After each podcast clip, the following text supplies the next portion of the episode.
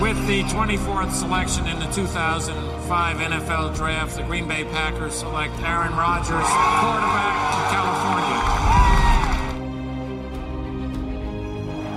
The final snap of Super Bowl 45. The Green Bay Packers have won the Super Bowl. The Lombardi Trophy is coming home. Hallo und herzlich willkommen zum Packers Talk Germany, Folge 74. Diese Woche haben wir kein Spiel, auf das wir euch vorbereiten können, weil wir in der Wildcard Round frei haben.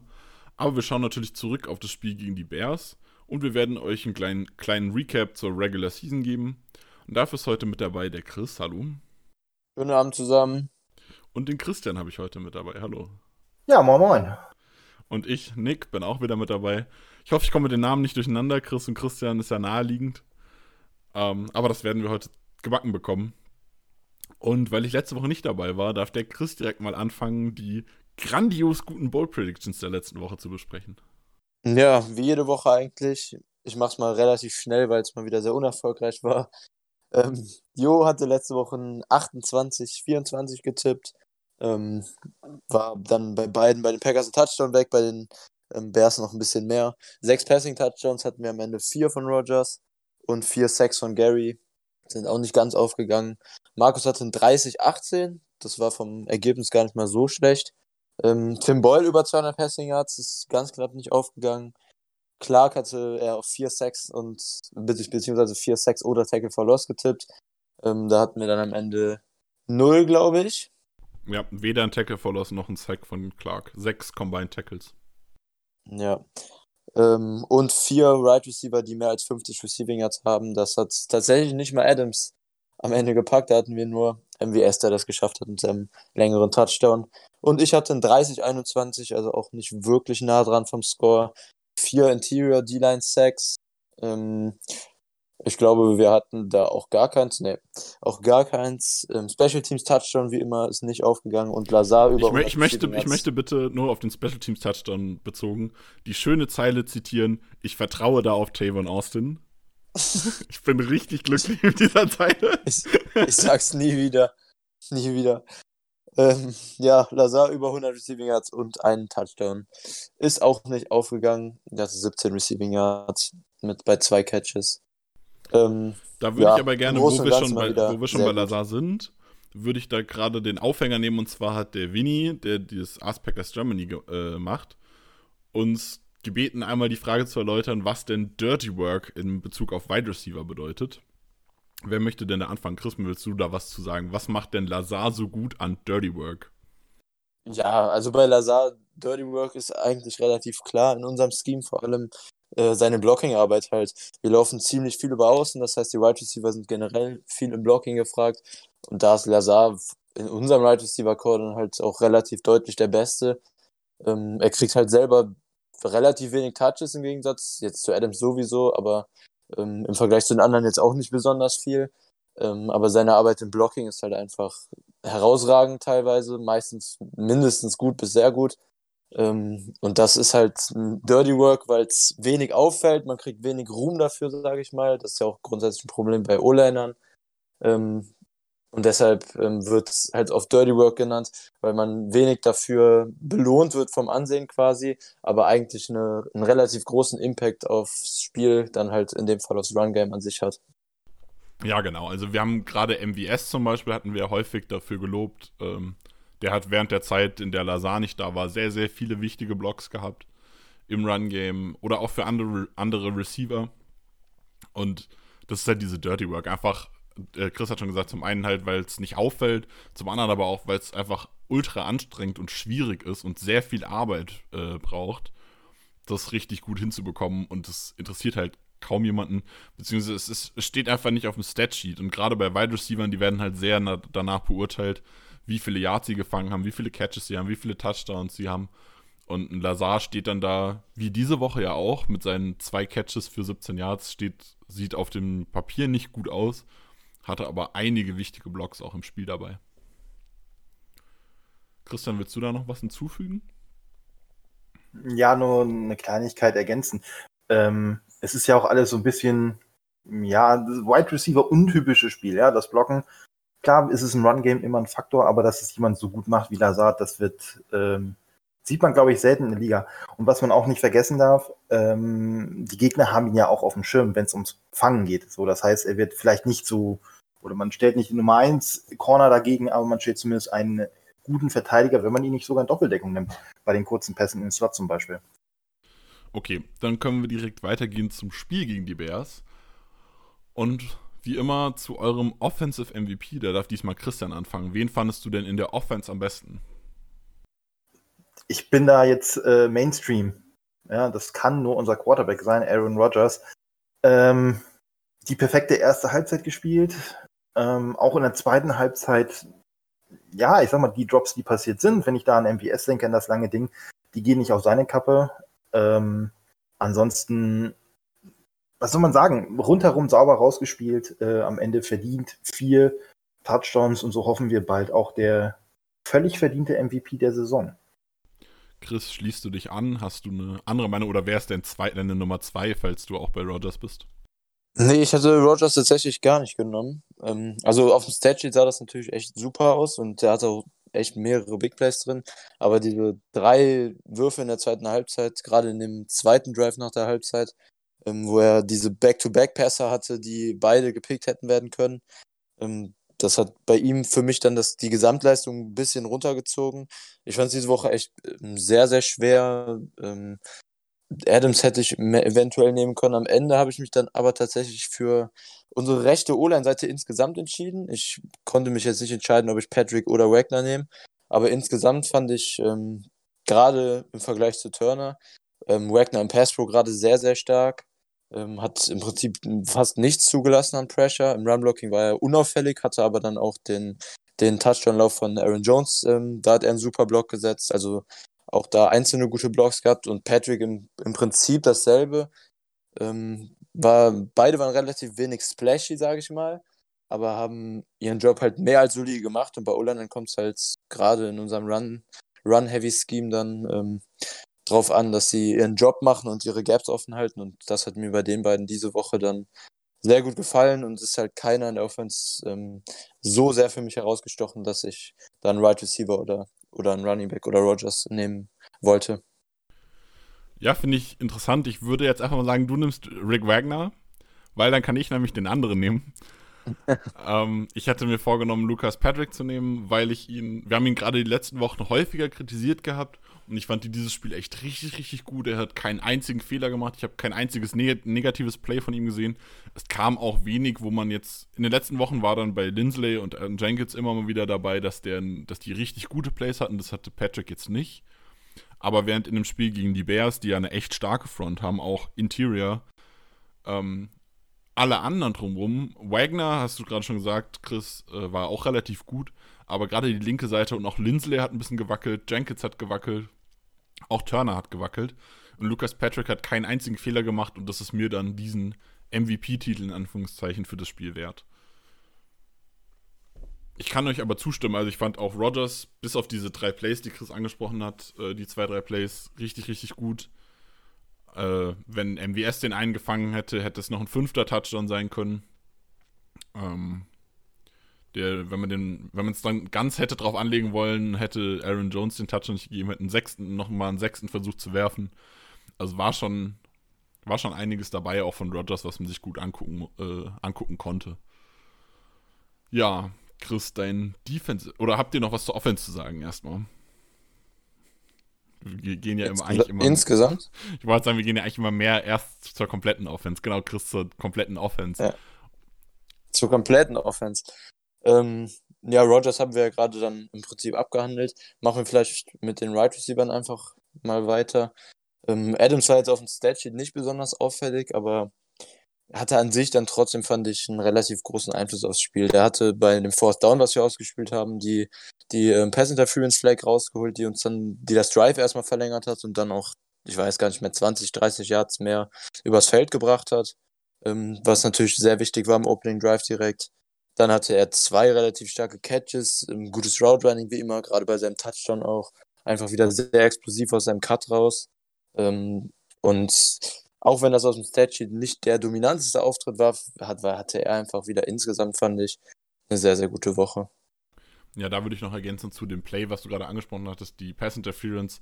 Es wäre auch einfach ein klarer Touchdown-Catch von äh, Devante Adams geworden. Ja, ja, genau. Also er hat am Ende eine Defensive Pass Interference gezogen für 16 Yards. Ähm, wäre aber ein 23 Yards Touchdown geworden. Wenn man das jetzt auf die Stats draufrechnet, dann hat er 69 Yards gefangen für zwei Touchdowns, was auch grandios gut ist eigentlich. Also ich kann sagen, das, da gebe da geb ich dir völlig recht, das war so ein, ja, geklauter Touchdown. Das wäre ein Adams-Touchdown gewesen. Dass wir am Ende dann daraus trotzdem Punkte machen konnten, ist ja umso besser. Ja. Ja, hast du noch was zu Receivern, Christian? Äh, nee, zu den, zu den Receivern gar nicht. Da ist mir jetzt, weiß nicht, da ist mir nichts äh, Besonderes aufgefallen oder keiner, der besonders heraussticht. Äh, oder zählen wir Titans zu den Receivern jetzt? Nee, ne? Wir zählen Titans nicht zu den nee. Receivern, aber du darfst gerne dann auch mit den Titans weitermachen. Sehr gut. Äh, der Touchdown von Dominic Daphne. Also grandios. Äh, ich weiß nicht, ob euch das auch so aufgefallen ist, wie da drei Verteidiger der Bears äh, sinnlos in der Gegend rumstehen und Daphne völlig frei ist. Also grandios. Ähm, deswegen ähm, meine Sense gehen auch so ein bisschen an Dominic Daphne in dieser Woche. Äh, der Mann ist so groß, äh, auch relativ breit und kann sich so unauffällig bewegen, dass ihn drei Verteidiger übersehen. Grandios. Ja, das, ich glaube, das war, nachdem sich Roquan Smith verletzt hat bei den Bears, da war der Backup-Linebacker dann drin und hat irgendwie komplett seine Zone verpatzt, aber ähm, ja, kann man auf jeden Fall loben. An der Stelle hat er noch einen schönen Block, fand ich, im Spiel dann danach. Und ähm, ist mir auch bis auf ein, zwei Plays im Run-Blocking, einmal im Pass-Pro nicht besonders negativ aufgefallen. War auf jeden Fall ein, ein schönes Ende seiner ersten Regular Season bei den Packers mit dem Touchdown. Ja, vor allem, weil er ja eigentlich nur der dritte Fullback ist, quasi in der Reihenfolge. Also wir hatten ja erst DeGuara, bzw. Fullback, H-Back, Tight End, wie auch immer man sie nennen will. Also bei den Packers stehen sie offiziell als Tight End gelistet. Ähm, war halt DeGuara, dann hat Sterney das so ein bisschen gespielt, dann war es Lovett und jetzt ist es halt äh, er so quasi ist eigentlich sogar der vierte Fullback der, oder H-Back in der Reihenfolge. Und da freut es mich für ihn natürlich, dass er auch mal ein überhaupt einen Catch hatte und dann halt auch direkt einen Touchdown-Catch, was ganz cool ist. Wen ich aber auch positiv hervorheben wollte, ist Mercedes Lewis, der zwar bei seinem Target in die Endzone relativ gut gecovert wurde und deshalb den Ball nicht fangen konnte, aber ähm, als Robert Tonyan seinen Touchdown gefangen hat, hat Lewis sehr, sehr gut zwei äh, Defense-Spieler aus dem Weg geräumt, was diese Zone für Robert Tonyan überhaupt erst kreiert hat, wo er den Ball gefangen hat. Das Play hat mir sehr, sehr gut gefallen. Generell hat mir Lewis auch im äh, Blocking wieder besser gefallen als die letzten Wochen. Da hat er ja doch durchaus auch mal wieder ein bisschen nachgelassen gehabt. Ja, Lewis fand ich auch insgesamt, auch, auch beim Touchdown von AJ halt sehr, sehr gut. Da hat er sogar Mac geblockt. Ähm, ja, ansonsten. Ja, wie du Khalil Mack ist so ein bisschen sein Lieblingsrusher. Das ist so eigentlich so ein. Ja, ja. Es, es, gibt, es gibt richtig viele so gute Blocker. Oder generell im, im Sport ist es richtig faszinierend, dass es so Spieler gibt, wenn die gegeneinander spielen, dann ist der eine eigentlich so richtig Elite, aber der hat immer so ein oder zwei Spieler, mit denen der so richtig Probleme hat, obwohl gar nicht klar ist, wieso.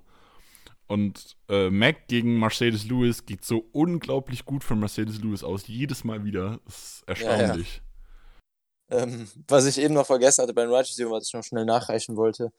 Ähm, MWS hatte im Prinzip, ähm, ganz kurz gesagt, so ein ganz klassisches MWS-Spiel. So kann man ihn, wenn man, wenn irgendjemand fragen würde, wie MWS ist, könnte man das Game Tape zeigen. Mit dem einen tiefen Touchdown, wo er einfach seinen Speed gewonnen hat und dann einfach genau dasselbe Play später nochmal, ähm, sogar nicht mal gegen Linebacker, sondern gegen Cornerback war das, glaube ich, sogar, wo er dann halt auch einfach den zweiten Touchdown so einfach droppt. War halt wieder ganz klassisch so MWS Inkonstanz, aber halt auch dabei das Big Play Potenzial, was er bei jedem Play und in jedem Spiel einfach dann mitbringt. Wollte ich noch nachreichen zu den ja, Wo du es gerade ansprichst, kann man dazu noch sagen, äh, für alle, die das Spiel geguckt haben, ja, mit diesem Drop hat irgendwie diese Down-Phase der Packers angefangen, aber nein, MWS ist nicht daran schuld. Also klar, der hat diesen Pass fallen gelassen, aber es ist total überzogen zu sagen, dass MWS dafür schuld ist, dass diese Down-Phase kam was ich relativ oft gelesen habe, was ich total überzogen finde. Der hat ein Play nicht so gut gespielt und alle anderen haben das danach dann auch gehabt. Er war einfach nur der Erste. Ja, genau. Das waren ja nach der Halbzeit die zwei Drives direkt, wo wir generell die einzigen beiden Drives, wo wir gepuntet haben im Spiel, wo wir keinen Touchdown gemacht haben. Ähm, ja, wie du gesagt hast, MWS ist halt ein Play von vielen dann. Ähm, und gerade im Drive danach habe ich eben schon angesprochen, hat Rogers sich dann durch zwei Würfe, die intercepted hätten werden können müssen, direkt angeschlossen. Also ein Spieler ist nie, fast nie alleine schuld, dass ein Team eine Downphase hat. Ja, und generell hat auch perfekte Überleitung die O-Line in diesen zwei, äh, zwei Drives ein bisschen gewackelt. Wir hatten es eben schon äh, gesagt, gerade die linke Seite hat's ein bisschen, war ein bisschen wackelig. Elton Jenkins hat statistisch, glaube ich, nicht, weil Statistik, statistisch dürfte der Sack nicht auf seine Kappe gehen, glaube ich. Ähm, weil es Khalil Mack war, der eigentlich gar nicht sein Gegenspieler war und die Zeit auch relativ lang gedauert hat. Aber ja. Elton Jenkins ist meiner Meinung nach der, der bei diesem Sack ursächlich war. Der hat sich nämlich in die Pocket drücken lassen. Das hat Rogers so ein bisschen zum Rausscramblen verleiten, äh, verlitten, beziehungsweise er musste halt irgendwie weg. Und dann äh, konnte Mac einfach aufräumen. Aber meiner Meinung nach geht dieser Sack halt ja, auf genau. Elton Jenkins. Und das wäre damit in seinen zwei Jahren tatsächlich der erste Sack, den er verschuldet hat. Auch beeindruckend eigentlich. Also natürlich nicht, dass es ein negatives Play war, aber dass es so lange gedauert hat, bis er diesen Sack hat. Und statistisch tatsächlich ja eigentlich nicht. Ja, ja, gut. Am Ende statistisch hat er ihn ja doch nicht. Ja, genau. Am Ende ja doch nicht ja. verschuldet. Ähm, aber sehe ich genauso. War dann von Mac am Ende halt Cleanup-Sack. Und Jenkins war gegen Nichols, glaube ich, wurde er relativ. Rogers musste ja wegen Jenkins quasi die Pocket dann auch erst verlassen. Und so kam Mac dann an Rogers, ja. Ja, und, und Turner war für mich relativ deutlich. Also ein Pass Pro mit Abstand der schlechteste. Im ersten Drive hat er schon drei Pressures gegen Robert Quinn zugelassen. Da dachte ich mir dann beim Live-Gucken, das kann ein langes Spiel werden. Hat sich dann übers Spiel ein bisschen gefangen. Gerade die zweite Halbzeit war deutlich besser. Ähm, wobei man natürlich insgesamt auch sagen muss, dass die Packers den Ball ziemlich schnell losgeworden sind. Sowieso viel Play-Action. Ähm, und wenig traditionelles Dropback-Passing-Game hatten.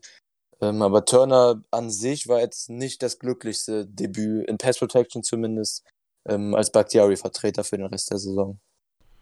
Ja, Christian, hast du noch was dazu? Ich überlege gerade, habe ich, ich weiß nicht, ob ich das richtig, habe ich das richtig im Kopf? Muss ich gleich nochmal gucken.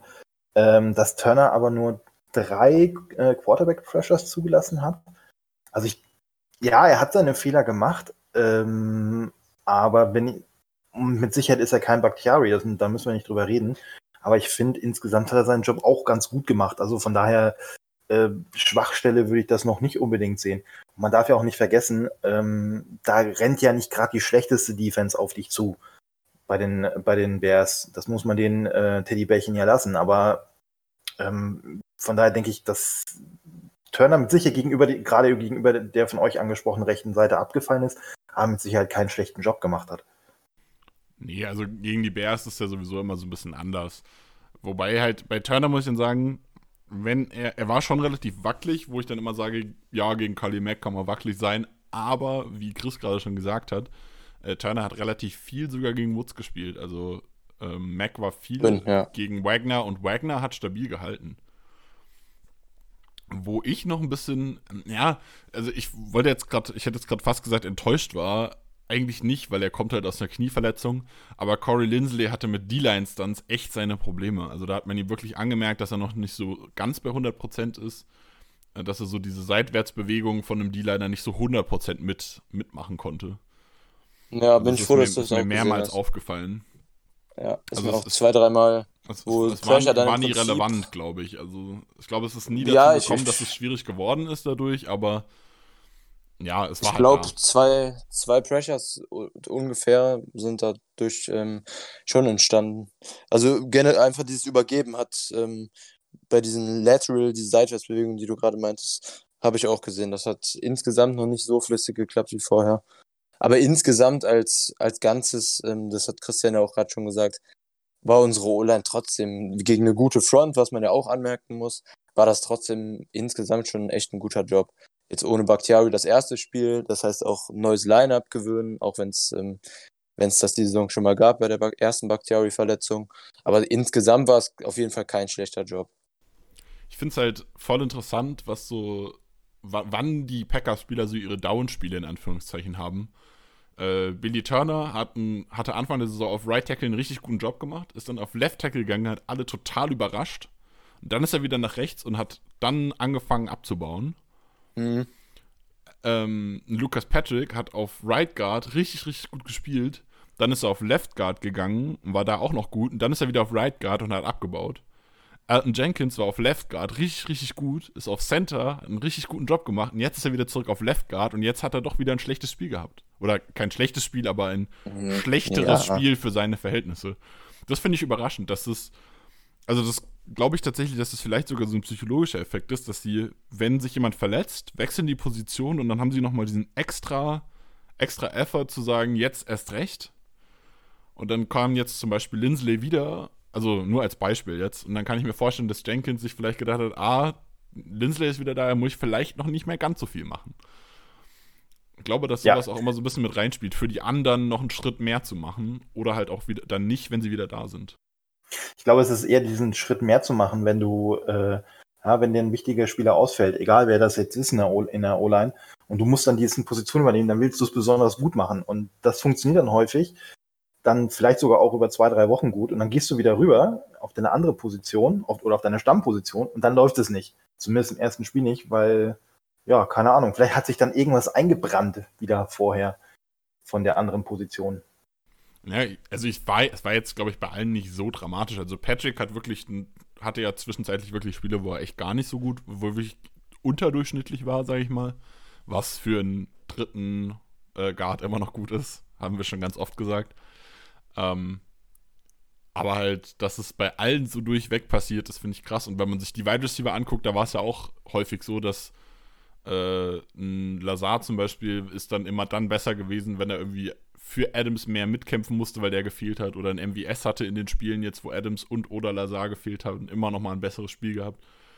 Finde ich schon interessant, äh, wie das so kommt, dass die, wenn sie für andere mitspielen müssen, doch wirklich ein deutliches Stück noch mal besser spielen können. Gut, haben wir die Offense soweit durch? Gibt es sonst noch was zur Offense zu sagen? Sonst würde ich zur Defense gehen. Äh, ich glaube, wir können weiter.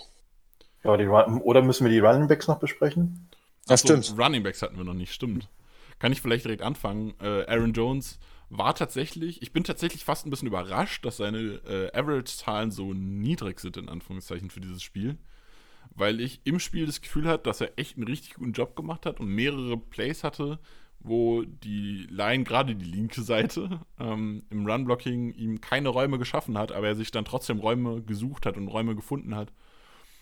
Wobei er dann dafür im Receiving Game wieder mehr dabei war. Also er hat auch vier Catches für 43 Yards gehabt, was dann natürlich auch was ist. Gerade da hat er, glaube ich, den einen Catch bei Third Down gehabt, wo er auch irgendwie drei Tackles gebrochen hat. Ja, genau.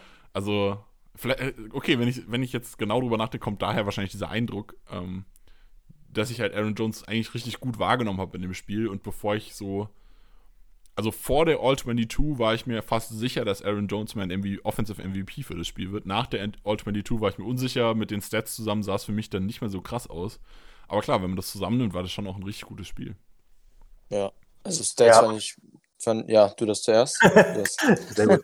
ähm, ja, und was glaube ich auch noch mit reinspielt in diese, in diese Betrachtung, dass du äh, erst beim Blick auf die Sets siehst, dass es vielleicht nicht so überragend war, ist, ähm, er hat diesen Drive, der zu seinem eigenen Touchdown führte, hat er mehr oder weniger selbst getragen.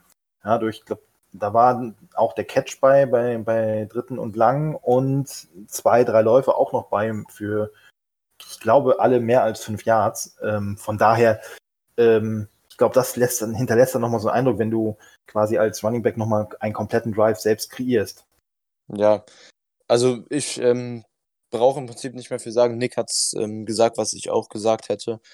Im Gegensatz zu dem, was auf dem Statsheet am Ende ist bei AJ, fand ich ihn auch sehr, sehr stark mit mehreren Cutback-Runs, wo er, wo er was draus gemacht hat, wo eigentlich nichts gegeben war vom Blocking. Ähm, und auch so fand ich diesen einen Catch, der das Drive komplett am Leben gehalten hat, was wenige Runningbacks ähm, in der Situation rausholen können in der NFL. Sehr, sehr stark. Ich fand, das war mal wieder ein ganz ordentliches Beispiel dafür, dass bei Runningbacks Total Stats immer mit sehr viel Vorsicht zu genießen sind wenn man sich, wenn man sich das Statsheet anguckt und dann das Tape anguckt, dann ist da schon eine relativ große Differenz zwischen dem, was man sieht.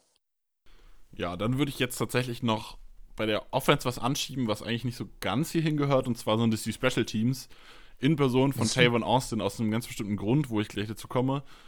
erstmal, wir haben es vorher schon angedeutet, Tavon Austin hat, also die Special Teams haben mal wieder verkackt. Tavon Austin hat bei seinem einzigen Punt-Return den Ball gefummelt.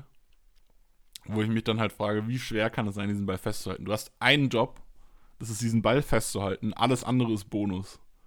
Halt den fest. Also ich glaube, wir haben das oft genug besprochen. Wir müssen jetzt nicht noch länger darüber sprechen. Worauf ich genau hinaus wollte, ist, dass ich es relativ schön fand, dass Tavon Austin hatte im ganzen Spiel nur einen Catch, aber diesen Catch hat er direkt nach seinem Fumble.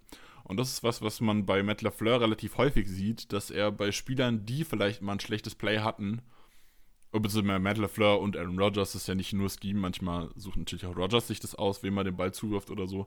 Aber dass man immer versucht, Spieler, die ein schlechtes Play haben, sofort wieder aufzubauen.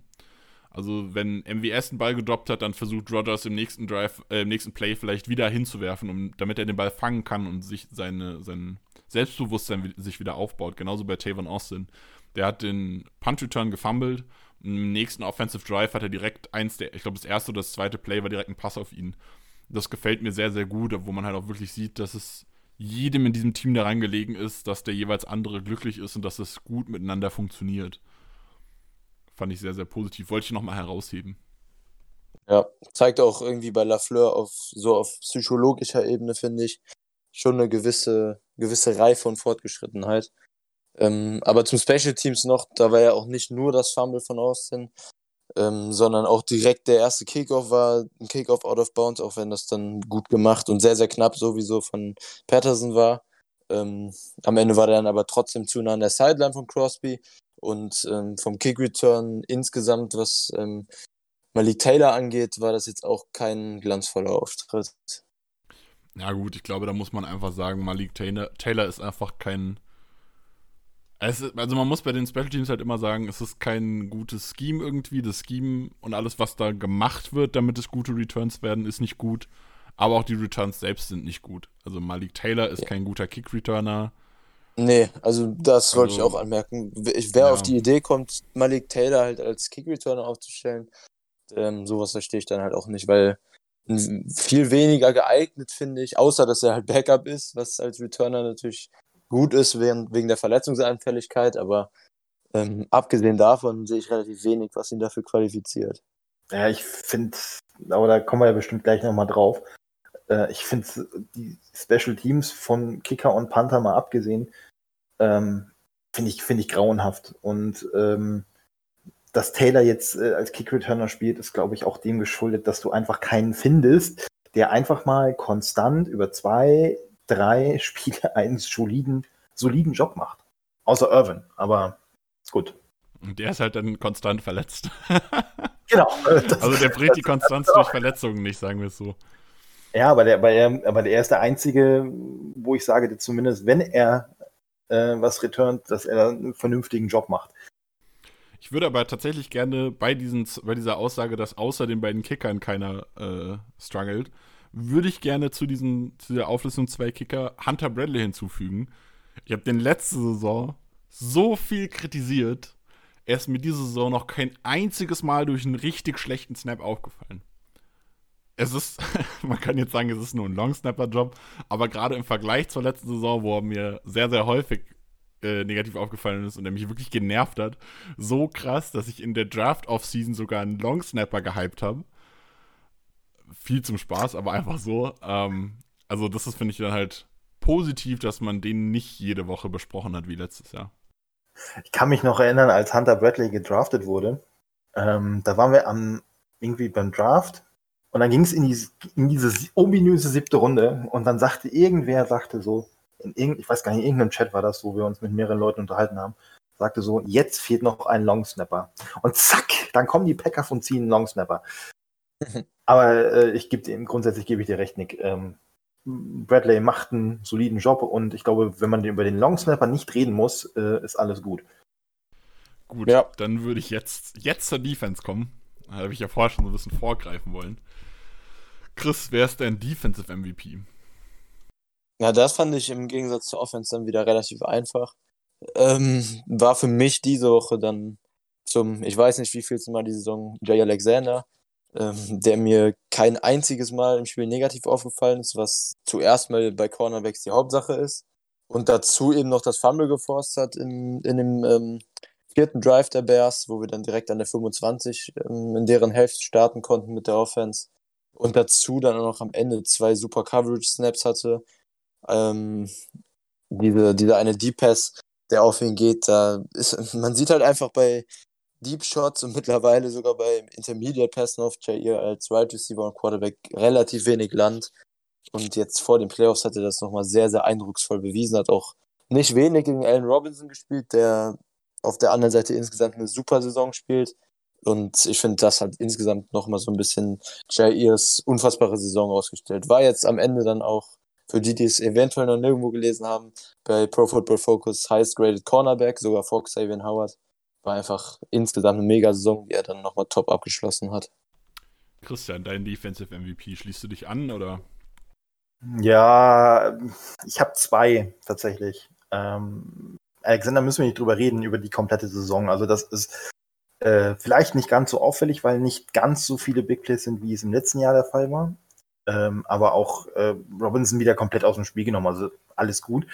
Aber meiner ist eigentlich, und das äh, werdet ihr vielleicht nicht unbedingt gerne hören, äh, hat den gleichen Vornamen wie ich und halt heißt mit Nachnamen Kirksey. Also ich fand, äh, er hat das wunderbar gemacht, hat sich dann auch selber belohnt mit dem Sack, hat dann, glaube ich, sogar noch ein Tackle for Loss. Ähm, Kirksey ohne Verletzung die ganze Zeit in dieser Form hätte ich gerne die ganze Saison gehabt. Ja, er hatte noch ja. einen Tackle for Loss. Ähm, und muss ich auch zustimmen. Also ich fand auch Kirksey relativ gut diese Woche, gerade im Vergleich zum Rest der Saison. Ich habe bei mir ist Kirksey tatsächlich aber nur die Nummer 3. Ähm, die anderen beiden stehen bei mir auf einer Stufe. Die, der eine von beiden ist Jair Alexander. Ich hatte mir vorher überlegt, wen ich nehmen wollte, und Jair Alexander hat sich da bei mir an die Eins gesetzt, aus dem, alleine aus dem Grund, dass er im allerletzten Play Jimmy Graham den Touchdown verwehrt hat. Ja, das genau. hat mich richtig glücklich gemacht. Das war so ein, es war keine Schadenfreude, aber so ein inneres Glücksgefühl, dass Graham jetzt nicht noch gegen uns einen Touchdown gemacht hat. Das war einfach schön. Ich saß auch vom Fernseher und habe einfach gesagt, oh nee, nicht Graham, weil ich dachte eigentlich, der wäre sogar drin gewesen. Aber der war dann kurz davor zum Glück. Ja, das war einfach toll. Ähm, aber wer dann quasi nachfolgend bei mir MVP wäre, ist Adrian Amos, der wieder ein richtig, richtig gutes Spiel gemacht hat. Also der ist in absoluter Playoff-Form jetzt. Äh, der hat eine Interception gefangen, der hat einen Forced Fumble gehabt, der aber zurückgenommen wurde, aber er hat ihn gehabt, war dabei. Also Amos hat mir richtig, richtig gut gefallen diese Woche. Auch wieder äh, teilweise in dieser äh, Dime, Dime Linebacker Box Rolle, die er für Raven Green quasi, quasi gespielt hat. Das war schon sehr, sehr gutes Spiel. Also Jair und Amos meiner Meinung nach richtig, richtig gut dabei gewesen. Ja, bei Amos auch ähm, die beiden Aktionen, die du gerade angesprochen hast und welche Ak Aktion ich auch noch herausragend fand, war im allerletzten Drive der Bears hat Trubisky bei bei einem Play dann ähm, ist er rechts rausgescrambled und Amos hat ihn dann im offenen Feld extrem stark getackelt. Bei einem Play, wo ich eigentlich dachte, dass das ähm, gerade bei Trubisky, der ja als Scrambler auch nicht ungefährlich ist, dass das sehr, sehr schwer zu stoppen sein wird. An der 4 oder 5 hat er den, hat er ähm, Trubisky dann getackelt und der ist dann down gegangen. Das war, glaube ich, sogar das Play vor dem Graham Stop dann von Jair. Ähm, das Play fand ich auch sehr, sehr stark. Ein bisschen so Plays gehen immer ein bisschen unter, aber insgesamt war das ein relativ schweres Open Field Tackle und das war ein richtig gutes Play. Ja, ich kann, ich kann mit Amos auch sehr gut leben. War auch wieder, wie ihr schon gesagt habt, rundum gutes Spiel. Ähm, und er hat wieder eine Interception gefühlt gegen seinen Lieblingsquarterback gefangen. Denn wenn ich mich nicht verzählt habe, das habe ich direkt Montag mal nachgeguckt, äh, die meisten Interceptions in seiner Karriere hat er tatsächlich gegen Trubisky gefangen. Nämlich zwei. Ja, letztes Jahr Week 1, glaube ich, sogar direkt. Genau, und letztes, letztes Jahr Week, Week 1 in der Endzone. Ja, das war schön. Direkt Debüt gegen die Bears. Ja, ja er, hat richtig, der hat richtig Spaß gegen die Bears. Das ist schön. es, freut, es freut, macht mich auch, gegen die Bears gut zu sein, macht mich immer glücklich. Also kannst Auf jeden ganz, ganz einfach, mich glücklich zu machen mit sowas. Ja, und so Christian noch ganz schnell vielleicht im Kirksey. War für mich auch sein bestes Spiel bisher in einer insgesamt ja, bescheidenen Saison, sag ich mal. Ähm, hat mir gerade gegen den Run ziemlich gut gefallen. In Coverage unauffällig. Das ist ähm, nicht schlecht in der Defense, wenn man Coverage unauffällig ist. Und ähm, war ich auch relativ positiv überrascht tatsächlich bei der All 22. Gut, dann würde ich mal bei der D-Line anfangen, um, um das quasi nach und nach durchzugehen. Wer ist euch denn in der D-Line besonders positiv oder besonders negativ aufgefallen? Vielleicht will Christian anfangen.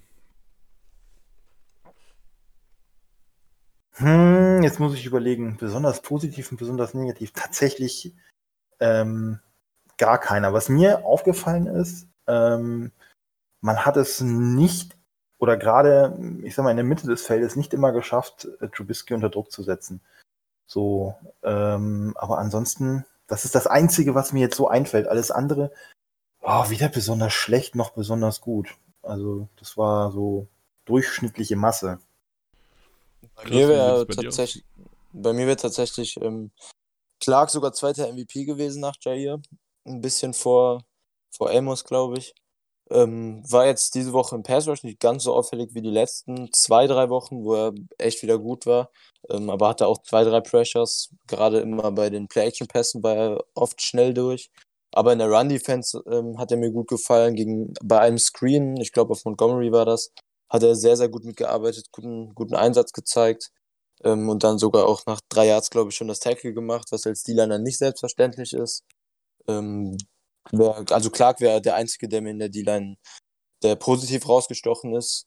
Ähm, ansonsten fand ich negativ, glaube ich, auch niemanden so richtig. Laurie war in Ordnung, hat ähm, ja, Laurie hat für mich so gespielt wie die ganze Saison. Immer sehr, sehr durchschnittlich. Viele Runs über, durch seine Gap, aber einige hat er dann auch zugemacht. Immer so gefühlt 50-50. Ähm, und tatsächlich hat er auch, da hast du ja eben schon vorher was zu gesagt, da hast du auch gleich was zu sagen, Nick. Hat er auch ähm, Snacks Harrison sein Debüt für uns gehabt. Den ja, genau. du ja relativ gut. Kann ich direkt anschließen. Ähm, und zwar hat Harrison zwölf Snaps gespielt genau die zwölf Snaps, die äh, Kenny Clark nicht gespielt hat. Und zumindest, soweit ich es wahrgenommen habe, standen die auch wirklich abwechselnd auf dem Platz. Harrison hatte jetzt keinen riesen Impact, also er ist auch auf dem Statsheet gar nicht aufgetaucht. Trotzdem ist er mir in diesen zwölf Snaps gleich dreimal positiv aufgefallen, er hatte drei gute Plays gegen den Run gehabt. Und da muss ich ganz ehrlich sagen, ein Nose-Tackle, der einfach nur deinem Franchise Defensive Tackle, dem besten Spieler, den du hast, äh, dem einfach Zeit gibt, ohne ein riesiges Downgrade zu sein, ist unglaublich wertvoll. Also bisher war es immer so, wenn Kenny Clark äh, gefehlt hat oder also wenn er halt nicht gespielt hat oder verletzungsbedingt gefehlt hat, dann hat man das einfach immer gesehen. Also man merkte, der ist nicht, er ist halt nicht da und es fehlt den Packers einfach jemand, der da vorne zwei Spieler bindet und so ein bisschen alles dicht macht. Und das war halt mit Harrison gar nicht. Also, wenn ich nicht drauf geachtet hätte, wer da gerade steht, wäre mir gar nicht aufgefallen, dass Kenny Clark in dem Moment nicht da ist. Und das ist was, was enorm wichtig ist. Und deshalb freut es mich sehr, dass wir ihn jetzt in Woche 17 äh, genommen haben. Der wird nicht der äh, tragende Spieler sein, der uns jetzt zum Super Bowl bringt oder sonst irgendwas. Aber er bringt Kenny Clark ein bisschen, ab, äh, ein bisschen Ruhepause, ein bisschen Abwechslung, ohne ein Downgrade zu sein. Und das ist für mich schon sehr, sehr viel wert. Also ich bin sehr, sehr glücklich ja. mit diesem Signing. Gerade bei, bei offensichtlichen Rundowns, wenn man das überhaupt so sagen kann heutzutage. Aber zumindest bei Rundowns generell ähm, ist er, wie du sagst, so Clark dann halt wenig Downgrade. Im Pass Rush ist das natürlich eine andere Geschichte. Ähm, aber ist mir auch zwei, zwei, dreimal dieses Spiel positiv aufgefallen. Äh, war zwar im Backfield, aber hat den Running Back dann nicht erwischt. Ähm, mal sehen, wie sich jetzt sein Snap-Count so entwickelt über die Playoffs. Ich denke, dass er kein Spiel mehr als, ja, mehr als 30 Prozent kann ich mir eigentlich weniger vorstellen bei ihm. Aber ähm, ja, mal sehen. Vielleicht gegen die Rams zum Beispiel sind, ähm, falls das Duell zustande kommen sollte, sind Run-Defender natürlich grundsätzlich auch mehr gefragt.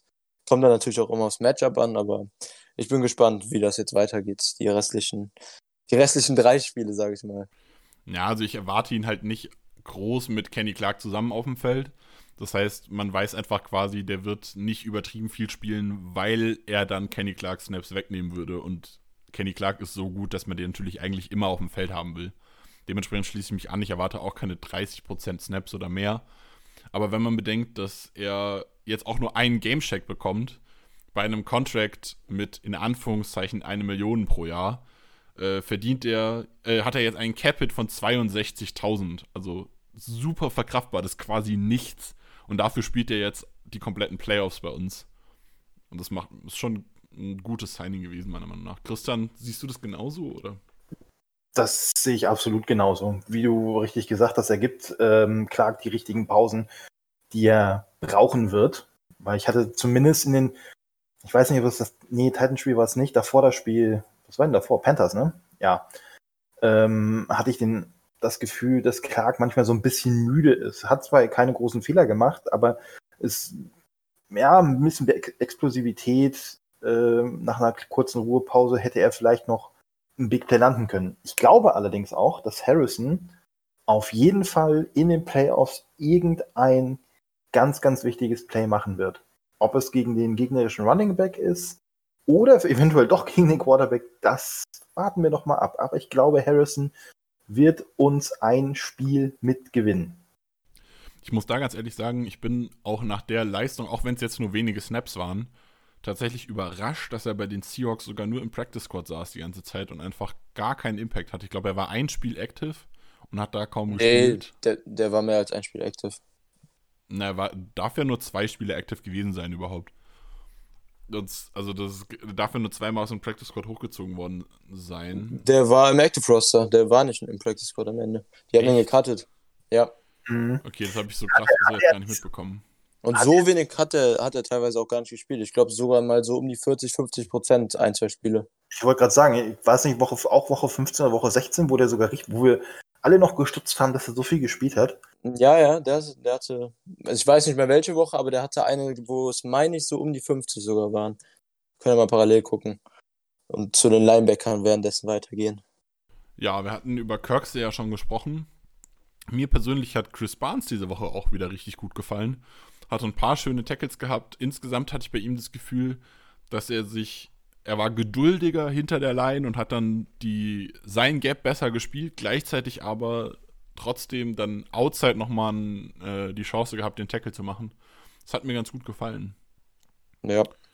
Äh, ganz kurz, er hatte vier Spiele, wo er so um die 40 Prozent hatte bei den Seahawks.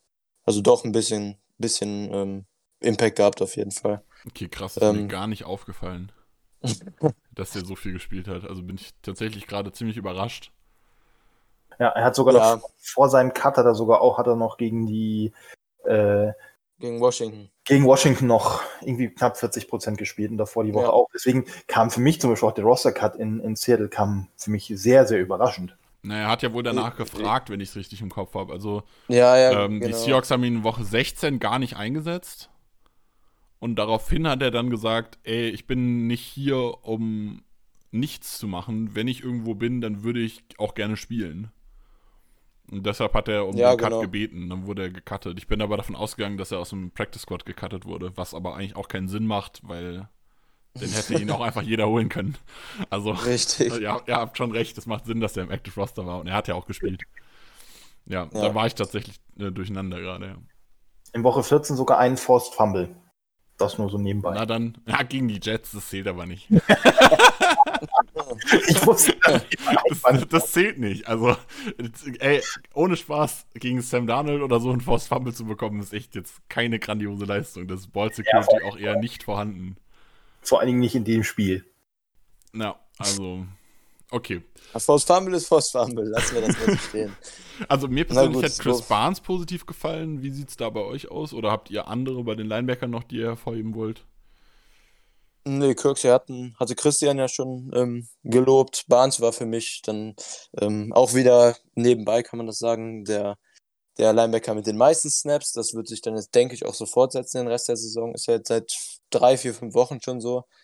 Ähm, und hat mir naja, im Run-Game. War da vorher auch schon so, weil Kirksey verletzt war, mal ganz davon abgesehen. Und ja, ja, ja, aber auch. als am Anfang, als Kirksey zurückkam, war ja, war ja Kirksey dann kurz ähm, deutlich der Starter auch 100% gehabt, an die 100%.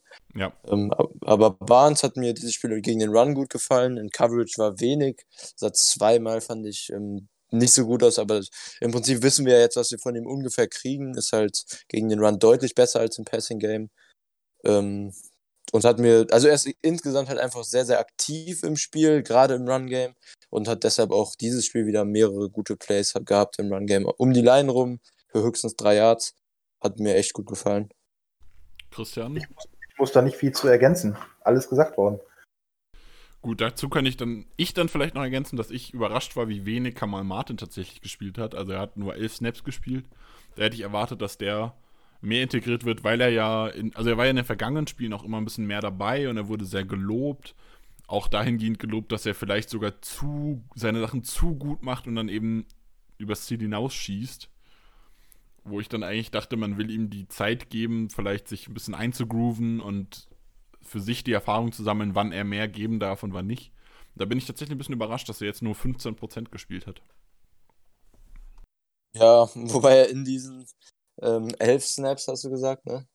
Ja, genau, elf Snaps. Wobei in diesen elf Snaps ähm, zweimal richtig schlecht aussah, fand ich. Zuerst bei dem, bei dem Opening Drive Touchdown von Montgomery, wo er ähm, bei dem Run dann quasi in, im Backfield war, sein Gap ähm, gespielt hat und dann einfach das Tackle verpasst hat, wie das bei Martin schon so oft war diese Saison.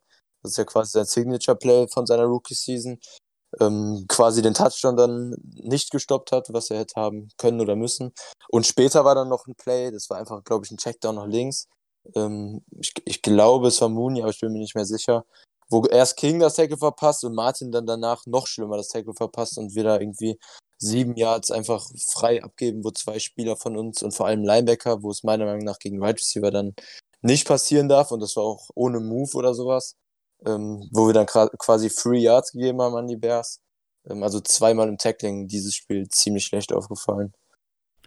Ja, so kann ich mich anschließen. Das habe ich auch so gesehen, aber ohne jetzt nochmal aktiv Mike Patton angreifen zu wollen, weil die Defense sich zum Ende schon verbessert hat und gerade gegen die Bears auch die Defense einen echt guten Job gemacht hat, meiner Meinung nach. Mal abgesehen von den Themen bei Force Down und was weiß ich, ähm, hatte ich das Gefühl, dass er diese Saison haben wir während eines Spiels wenig auf Leistung reagiert. Also Spieler, die in einem Spiel ein schlechtes Spiel hatten, haben trotzdem relativ lange noch in diesem Spiel gespielt.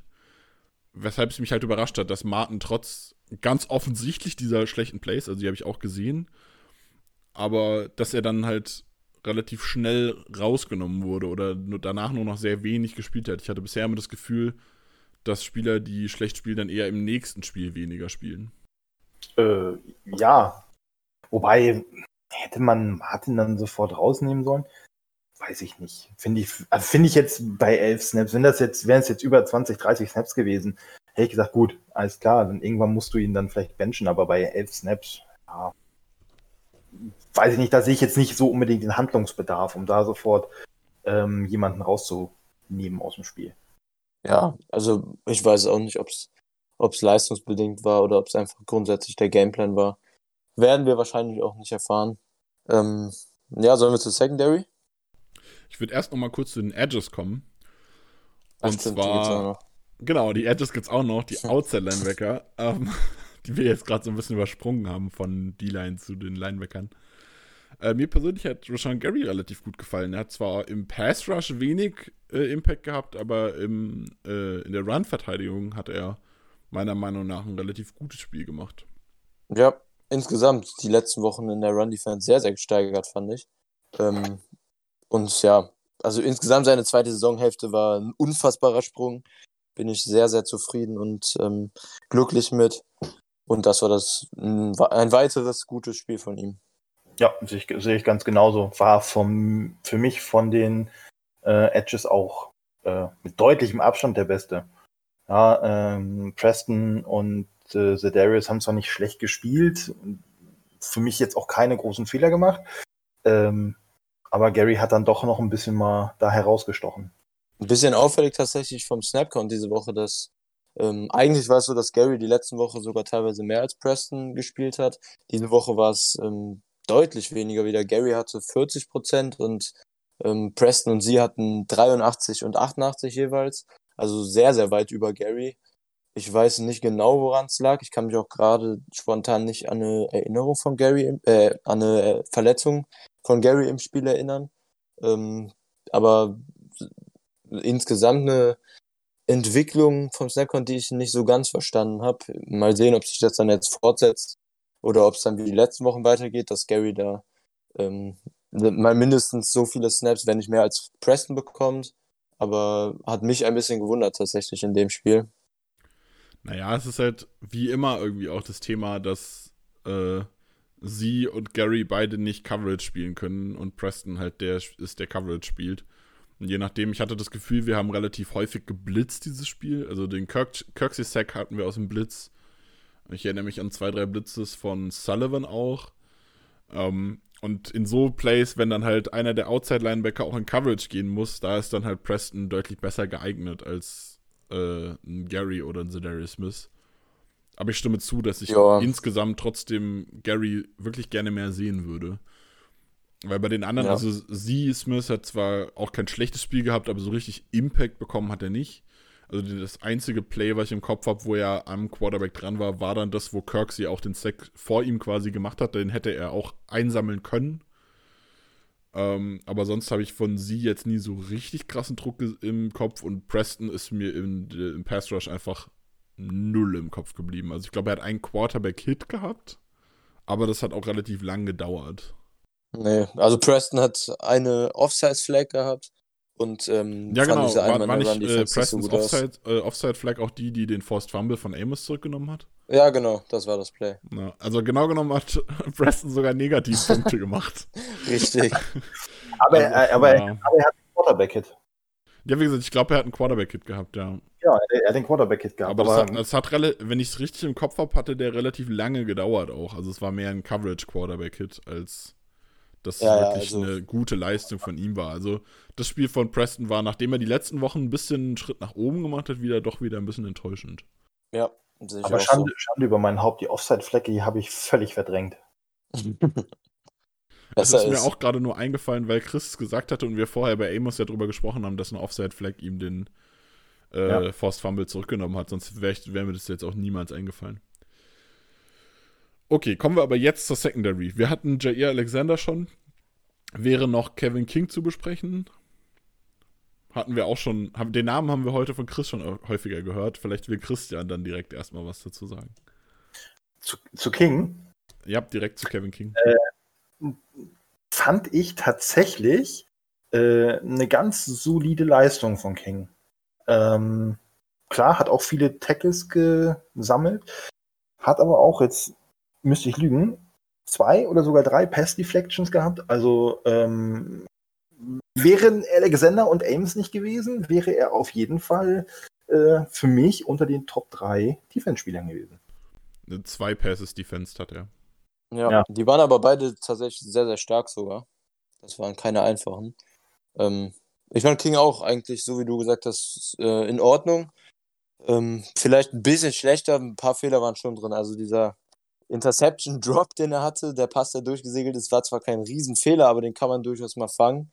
Ähm, dann hatte er zwei, dreimal, was Tackling angeht, sehr, sehr komische Plays irgendwie, die, die irgendwie merkwürdig aussahen, von der Technik insgesamt.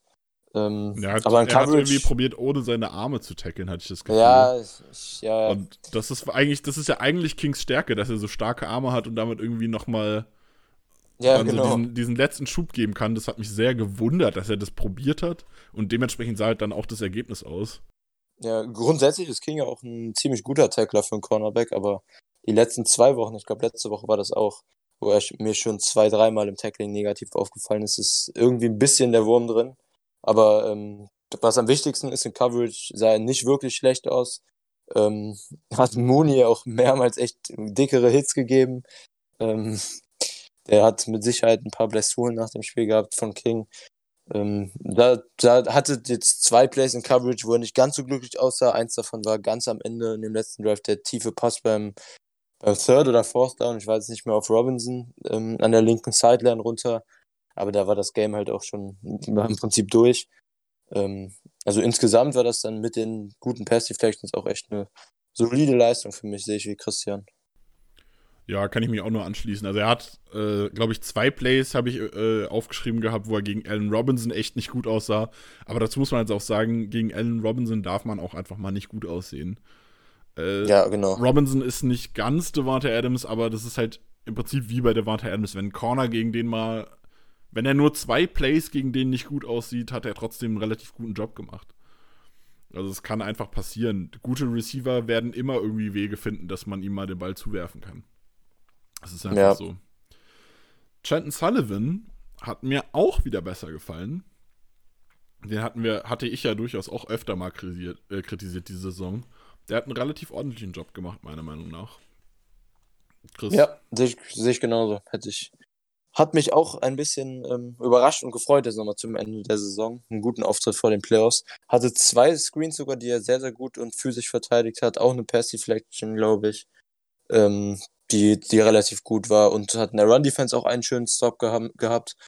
Ähm, und negativ ist er mir eigentlich nur einmal in Coverage aufgefallen und einmal im Run-Game, wo er die Edge nicht so richtig gesetzt hat, aber ähm, das ist halt dann eine ziemliche Kleinigkeit. Also hat mir auch ziemlich gut gefallen. Ja, kann, kann ich mich anschließen. Ähm, der eine Fehler in Coverage hat dann am Ende auch nicht so viel ausgemacht. Ähm, und für mich vielleicht täuscht mich das so, aber für mich bei Sullivan geht die Formkurve so seit zwei, drei Wochen so langsam nach oben. Ja, tatsächlich, sehe ich auch so. Ja, kann ich mich anschließen. Also wir haben ihn gerade die letzten Wochen, jetzt diese Woche wenig kritisiert. Zu Recht halt auch. Also er hat einfach besser gespielt. Ja. Gut, kommen wir weiter zum Defense Back zu den Safeties. Da hatten wir auch über Adrian Amos schon gesprochen.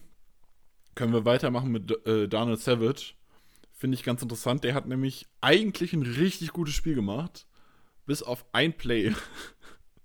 ähm, ja. Das tiefe Play auf, ich weiß gar nicht, wer war das? War das Robinson? Ich glaube, es war auch Robinson. Nee, oder? nee, war Mooney. Stimmt, es war Mooney, der 53 Yards Catch auf Mooney, genau. Ja. Ähm, wo er einfach, also eigentlich ist er an Mooney dran und dann dreht er sich um und sieht den Ball und will irgendwie den Ball hinterher, anstatt den, den Spieler halt zu verteidigen und dann ich habe das schon irgendwie versucht im, äh, im Textchat zu erklären. Er stolpert nicht so richtig, aber irgendwie stehen ihm seine eigenen Beine im Weg. Also er fällt eigentlich nicht, sondern er merkt am Ende einfach, oh shit, ich bin jetzt, habe jetzt doch zu viel Tempo verloren und springt dann. Ja, ja. Aber er, er, macht irgendwie komische Schritte und kommt dann durcheinander mit seinem, mit seinem Rhythmus. Ja, ja Knoten, Knoten in den Beine. Das war von der Körperbeherrschung irgendwie ein bisschen kurioses Play.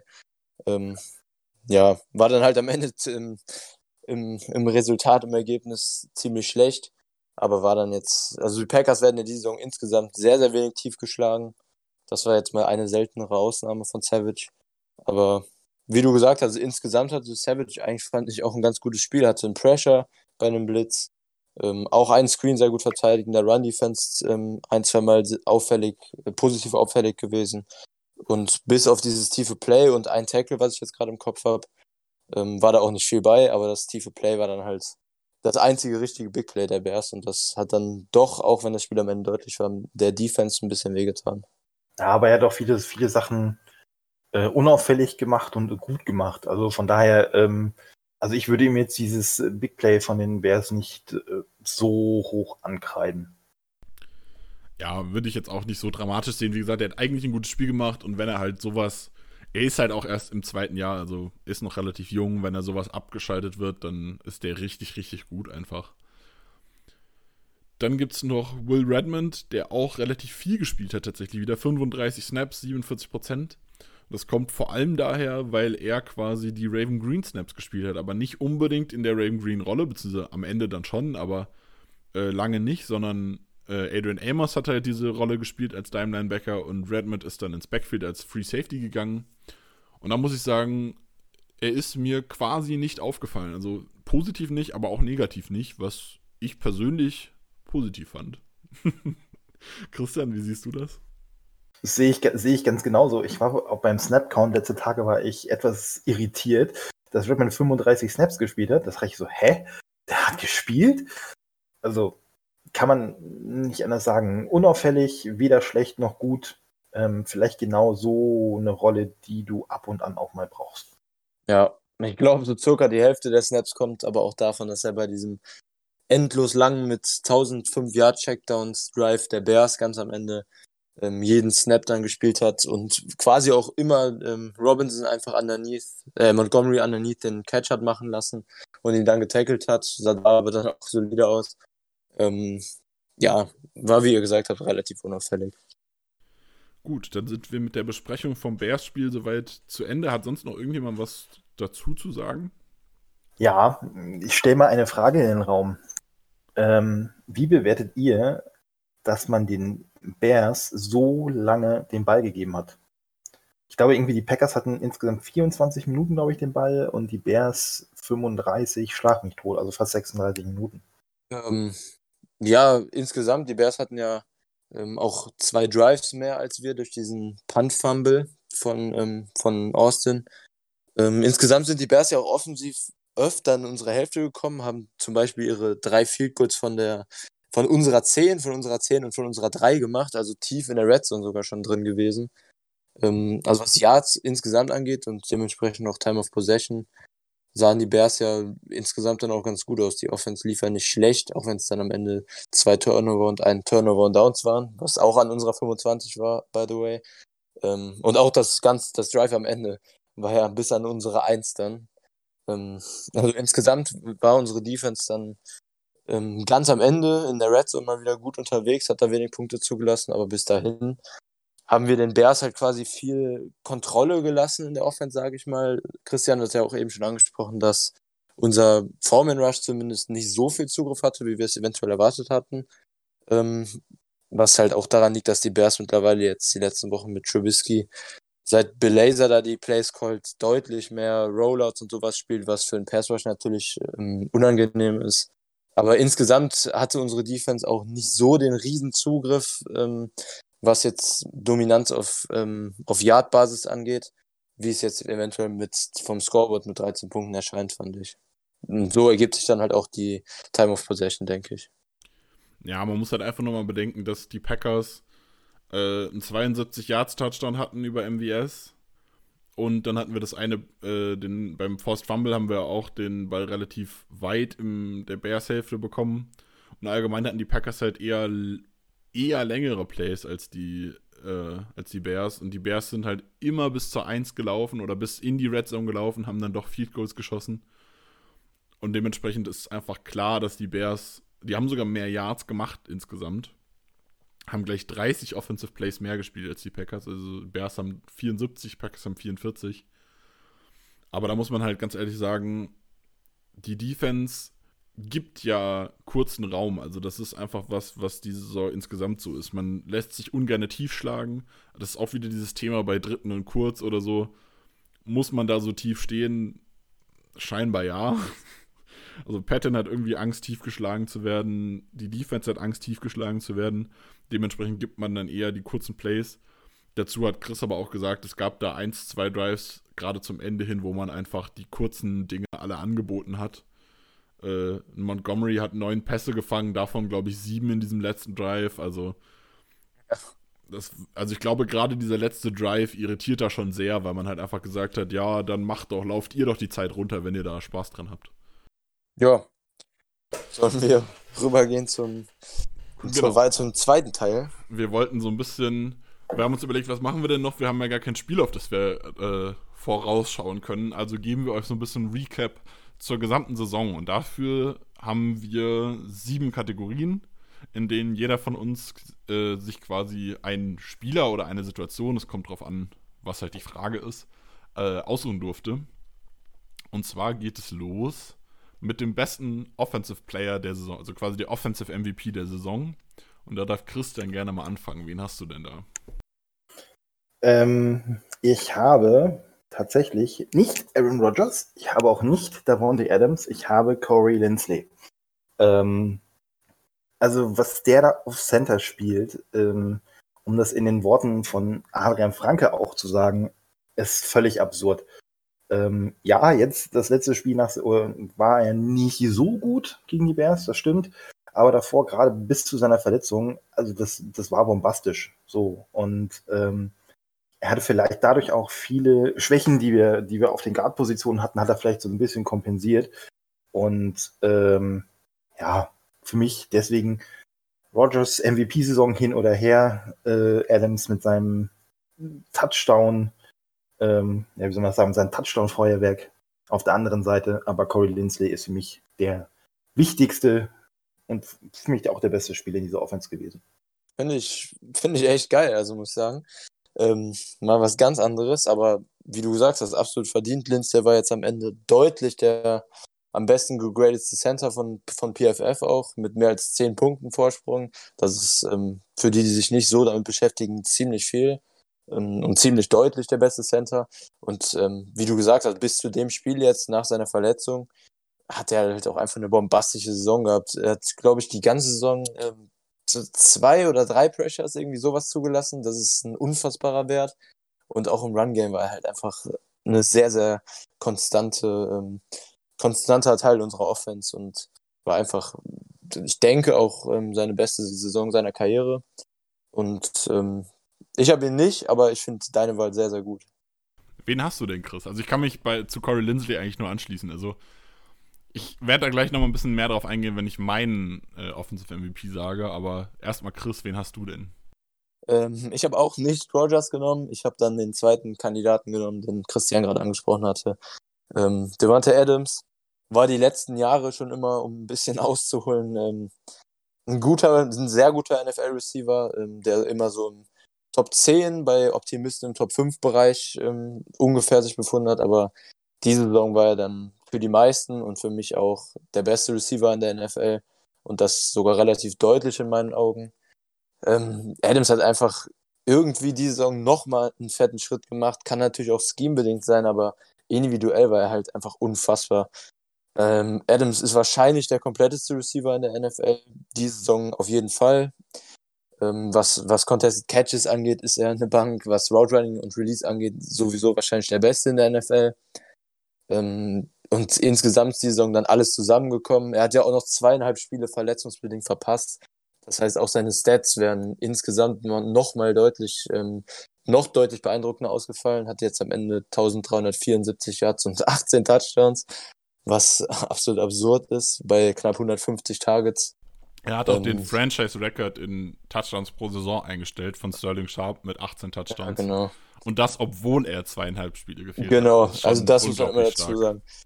Leider, also ich schätze, dass Derrick Henry den Offense Player of the Year Titel trotzdem abräumen wird, weil 2000 Rushing Yards halt auch einfach als, als Stat unfassbar sind und Adams Statline auch mit 18 Touchdowns wahrscheinlich auf dem Papier weniger beeindruckend ist.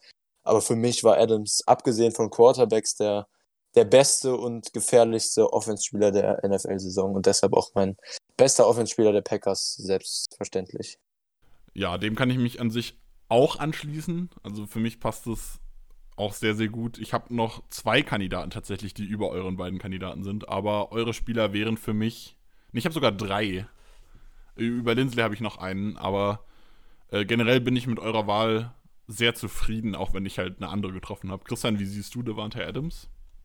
muss man nicht viel sagen. Ja, man kann, man kann es immer wieder ansprechen, diese zweieinhalb ähm, Spiele, die er gefehlt hat. Ähm, von daher ähm, überragende Saison und für mich wäre er auch ähm, der Offensive Player of the Year. Das Problem ist nur, ich glaube, wenn Rodgers MVP wird, hat Adams keine Chance. Ansonsten, wenn, ich glaube auch nicht, dass es Derrick Henry wird, sondern Travis Kelsey, aber das ist ein anderes Thema.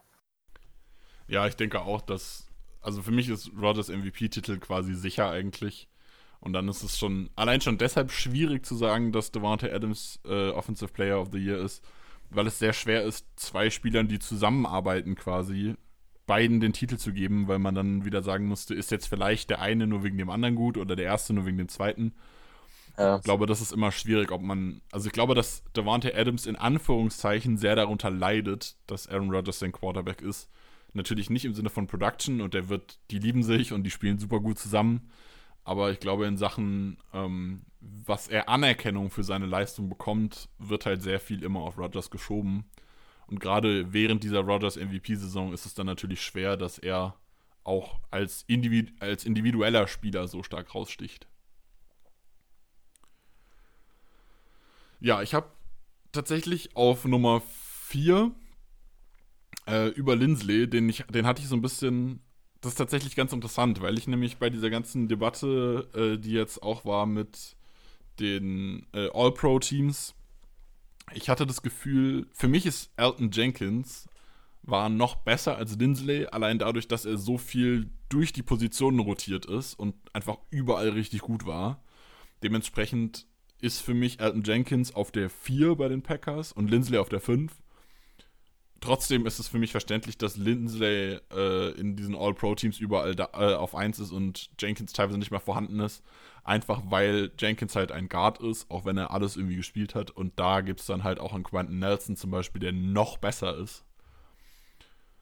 Ähm, dementsprechend, ich kann den Lindsley-Pick auf jeden Fall verstehen. Für mich kommt auf drei Devante Adams, auf zwei Jair Alexander, der für mich eine einfach, wir haben es vorher schon besprochen, so eine geile Saison gespielt hat und dafür ist, dass er halt erst ein Second Year, äh, Quatsch, ein Second Year, ein äh, First Contract Spieler ist, also er ist im vierten Jahr jetzt, wenn ich es richtig im Kopf, nee, im dritten Jahr erst. Nee, im dritten. Im dritten Jahr erst. Ähm, und Aber ist, ist, so ist die. Kategorie nicht bester Offense-Spieler? Ach so, stimmt. Ich wollte gerade sagen, Moment mal, das Dann ist musst du, dann, stimmt natürlich. Ich bin gerade voll durcheinander gekommen. dann musst du bei mir eins aufrücken. Dann äh, habe ich äh, 2, 3 und 4 quasi. Also da war der Adams auf 2, Jenkins auf 3, Lindsley auf 4. Und auf 1 ist für mich Aaron Rodgers. Ich bin eigentlich davon ausgegangen, dass ihr Aaron Rodgers nehmt und ich mir deshalb was anderes überlegen muss. Für mich gibt es einfach, wenn er da ist, nichts anderes. Er ist MVP. Der hat so eine grandios starke Saison gespielt. Nur minimal schwächer statistisch äh, oder in Sachen Quarterback-Rating als seine 2011er MVP-Saison. Äh, in Sachen Statistiken noch stärker. Also, wenn, wenn, man, wenn man sich zum Beispiel anguckt, diese Statistik, dass wir mehr Touchdowns geworfen haben, als wir gepuntet haben. Äh, Aaron Rodgers war diese Saison ist einfach über sich hinausgewachsen. Das war richtig, richtig geil. Für mich gibt's, also, ich finde Devante Adams geil, ich finde auch Corey Lindsley und Aaron Jenkins geil, aber an Aaron Rodgers geht einfach nichts vorbei für mich. Ja, was soll man groß dazu sagen, ist natürlich äh, insgesamt im Vakuum das, das einzige wahre Pick, was man hinnehmen kann. Und ähm, ja, war halt eine unfassbare Saison. Ich ähm, kann mich allem nur anschließen, was du gesagt hast. Zweites Jahr unter Lafleur, unfassbaren Schritt jetzt individuell gemacht. Und vielleicht noch ga- ganz zum Abschluss, nach den letzten zwei, drei Jahren, wo es ja echt so aussah, als wäre Rogers nicht mehr ganz der Elite-Quarterback, der war, hat er diese Saison quasi seine Revenge-Tour über 16 Spiele und 17 Wochen komplett vollendet und wird sich sehr wahrscheinlich dann seinen zweiten MVP-Titel in seiner Karriere schnappen. seinen dritten. Sein, natürlich. 12, Musste ich mich aber auch belehren lassen, weil ich hatte 2014 gar nicht im, in, Ja. auf dem Schirm, muss ich gestehen. 11, 11 Ähm, 14, 20. Ja, ich kann mit der Wahl auch sehr gut leben. Also ähm, ich habe es vorhin zu Nick schon gesagt, so äh, bevor wir angefangen haben aufzunehmen. Äh, nach der letzten Saison hatte ich so das Gefühl, Aaron Rodgers baut so langsam ab. Auf einem hohen Niveau, weiterhin, keine Frage, aber er baut langsam ab. Ähm, jetzt muss ich meinen imaginären Hut ziehen und sagen, nö, das war nochmal so eine Saison, die vielleicht in der Totalstatistik, gerade was so Passing Yards angeht, nicht so megamäßig war, aber insgesamt ähm, absolut astrein war. Und ähm, ihm hilft natürlich auch das Scheme, ähm, aber ganz wichtig ist, er hat Vertrauen in das System von Lafleur gefasst. Und äh, wenn du einen Aaron Rodgers hast, der auch noch Selbstbewusstsein hat, dann macht er auch noch jeden Spieler neben sich besser. Ja, also wenn ich mir allein die Statistiken angucke, 70,7% Completion Percentage, 48 Touchdowns zu nur 5 Interceptions, also ist auch der Quarterback mit den wenigsten Interceptions, hat eine äh, Touchdown Percentage, also Touchdowns pro Pass von 9%. Jeder knapp elfte Pass, äh, nee, Quatsch, nicht. Da doch, jeder knapp elfte, Ja, doch. ungefähr elfte Pass äh, ist ein Touchdown. Das ist schon, es ist schon erstaunlich.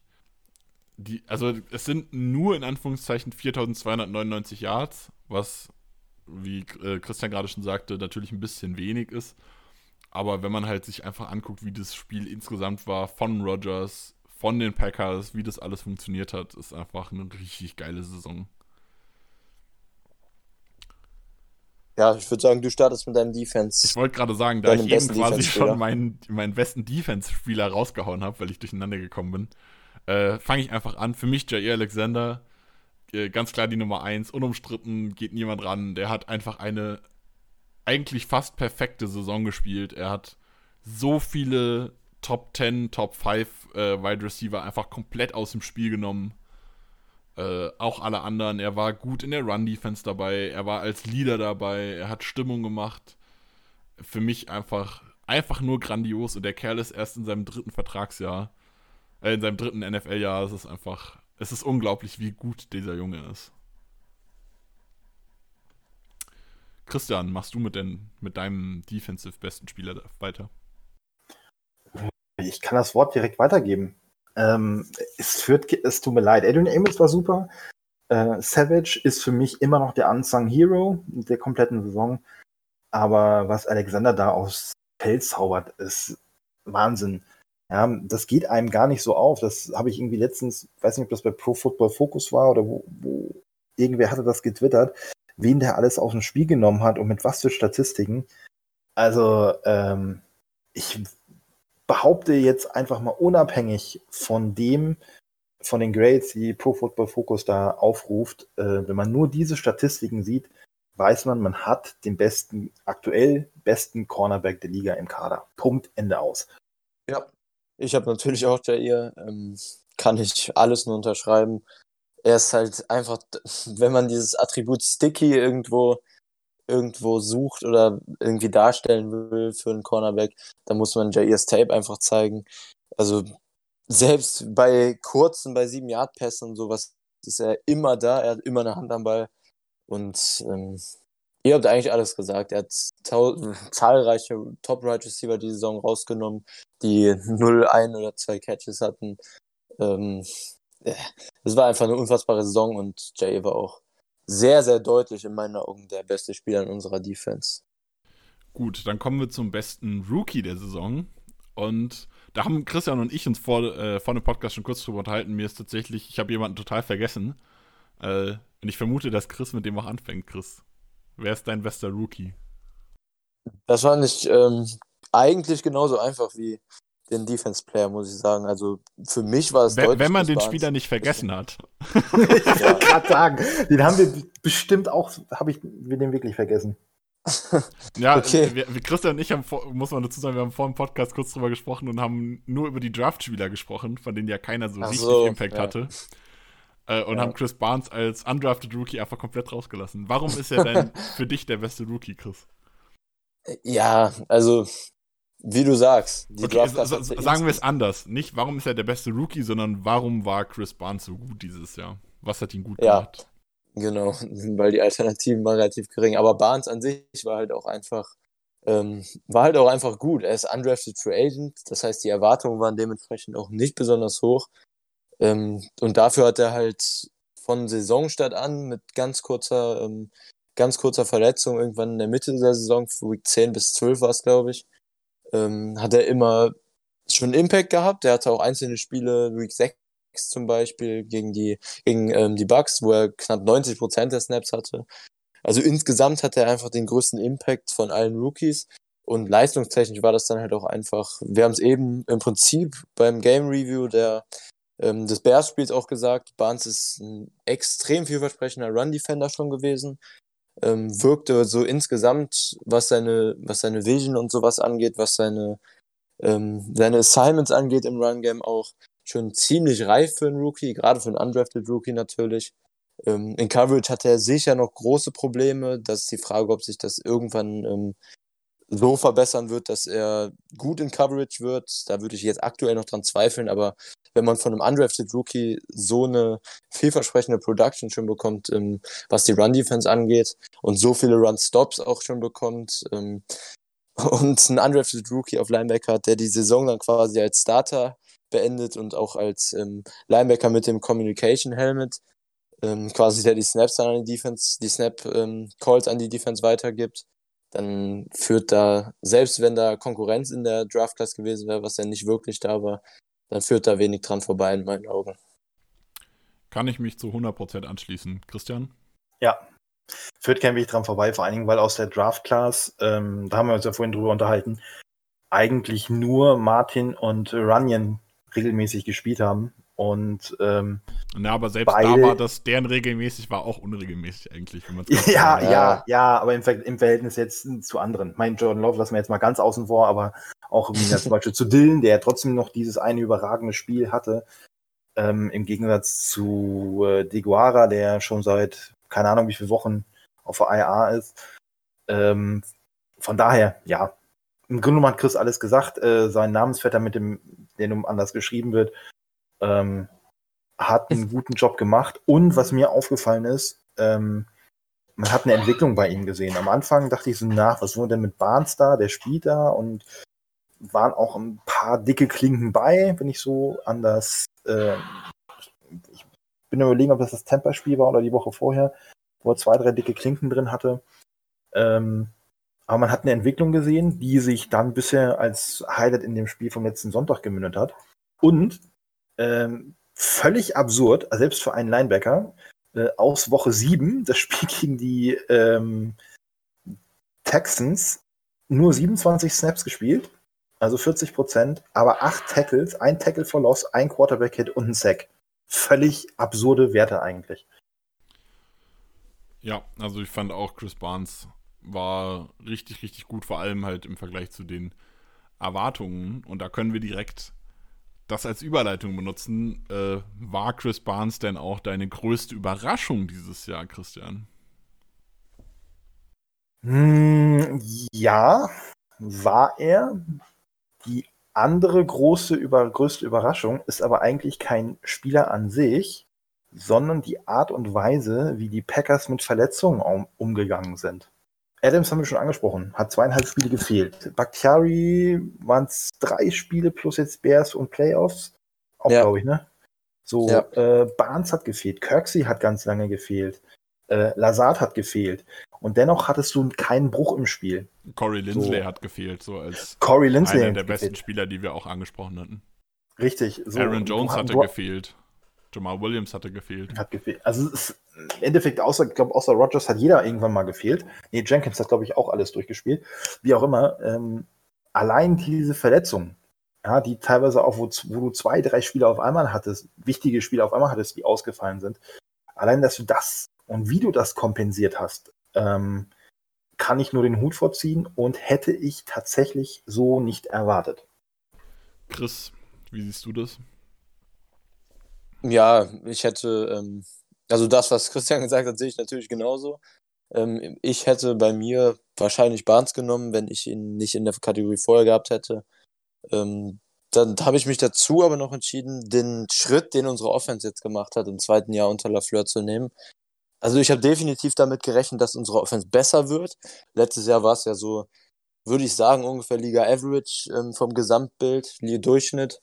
Aber dieses Jahr war es halt einfach unfassbar gut. Also was die Effizienz angeht, waren wir in sämtlichen Metrixen ähm, die beste Offense der NFL. Ähm, insgesamt, was, was so Drive-Länge und sowas angeht, so Statistiken. Ähm, und der Sprung ist halt einfach unfassbar groß gewesen. Viel größer, als ich das erwartet habe. Deshalb halt auch größte Überraschung. Ähm, und Lafleur hat als Playcaller einfach und auch als Playdesigner unfassbar brilliert, ähm, hatte immer Antworten. Unsere Third Down Conversions waren sehr, sehr gut dieses Jahr, was letztes Jahr ja beispielsweise noch ein größeres Problem war. Und ähm, Lafleur hat als Coach insgesamt und als Playcaller, Designer einen Riesenschritt gemacht. Die Offense hat das ähm, unfassbar gut alles executed. Das wirkte so, als hätten die Packers im Gegensatz zu den anderen Teams mehr Offseason gehabt, ähm, die ja Corona-bedingt nicht so stattfinden konnte wie sonst. Ähm, und das war tatsächlich, auch wenn ich mit einer Verbesserung gerechnet habe, die größte Überraschung für mich dieses Jahr. Ja, ich finde es interessant, dass ihr beide jetzt so allgemeine Themen genommen habt. Ich bin nämlich tatsächlich, so sehr mich das überrascht, was ihr gesagt habt, beides auch ähm, tatsächlich bei zwei Spielern gewesen. Chris Barnes war bei mir auch mit dabei in der Verlosung. Aber ich habe zwei Spieler, die mich individuell besonders überrascht haben, einfach. Klar, man kann dann sagen, dass Rogers wieder so gut gespielt hat, wobei ich dazu sage, Rogers hat immer das Potenzial, so gut zu spielen. Devante Adams, der nochmal einen Schritt gemacht hat, ist auch irgendwie überraschend, weil der ja schon richtig gut war. Äh, dass Elton Jenkins seine Form gehalten hat, sowas kann man immer wieder sagen. Für mich aber sehr überraschend waren zwei Spieler. Beide, bei beiden, der eine war halt ein bisschen höher quasi in der Überraschung, aber da war auch die Erwartung höher. Äh, das ist Jair Alexander, den ich jetzt nicht nehme, weil ich ihn ja schon bei den besten Defense-Spieler habe. Der andere Kandidat ist für mich Billy Turner, der für mich in der Offseason einfach ein klarer Cut-Kandidat war, wo ich gesagt habe, boah, ey, eigentlich kann man den nur noch behalten, weil der Cap einen dazu zwingt, weil sein Vertrag einen dazu zwingt und der ist jetzt in der Offseason 2021 einfach ein klarer Cut. Aber der hat mich so unglaublich überrascht, wie gut er gespielt hat, auch mit, seinen, mit seiner äh, Schwächephase jetzt so ein bisschen in Anführungszeichen zum Saisonende. Das war schon eine richtig, richtig gute Saison. Also gerade im Vergleich zu vorher hat mir das sehr gut gefallen. Ja, ähm, finde ich auch eine sehr gute Wahl. Turner war bei mir letzte Saison auch ähm, dann in der Offseason nicht besonders hoch angesehen, nach seinem ersten Jahr auf Guard bei uns. Ähm, aber gerade, wie du gesagt hast, die erste Saisonhälfte war extrem stark, auch auf den beiden Tackle-Positionen. Ähm, sehr, sehr überrascht von seiner Entwicklung und Pass Protection. Und auch wenn sich jetzt am Ende ein bisschen abgeflacht hat und wieder ein bisschen regressiert ist, war das insgesamt ähm, für mich auch eine überraschend positive Saison von Turner. Ja, definitiv.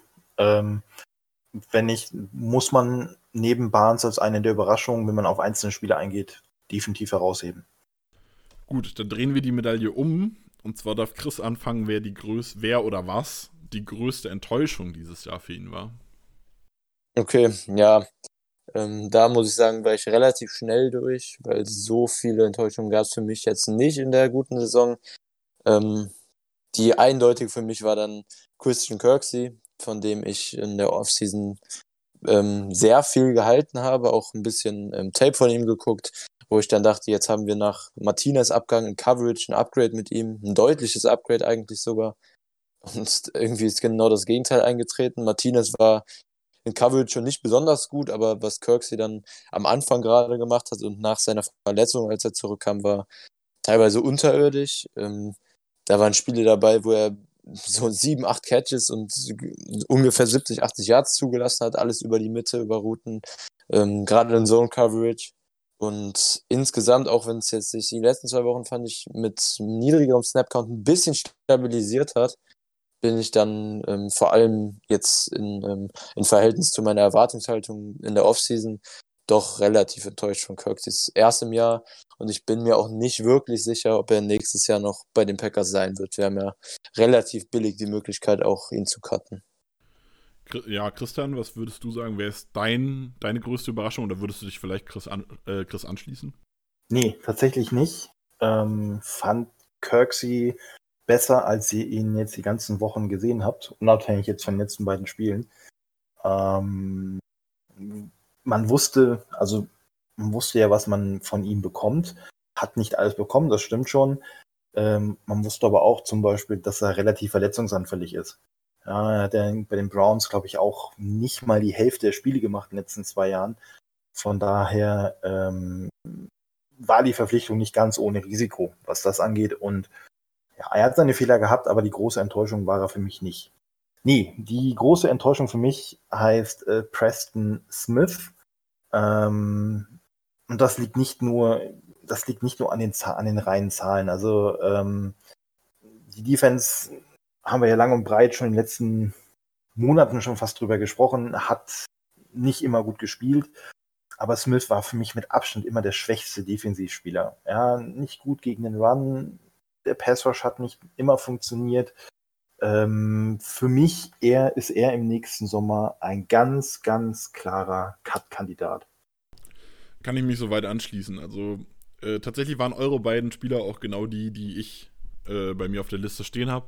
Ich habe noch ein bisschen mehr auf der Liste stehen. Man könnte über die Special Teams reden, wobei da dann die Frage ist, also eine, eine Enttäuschung bedeutet immer, dass man auch irgendwie was erwartet hat.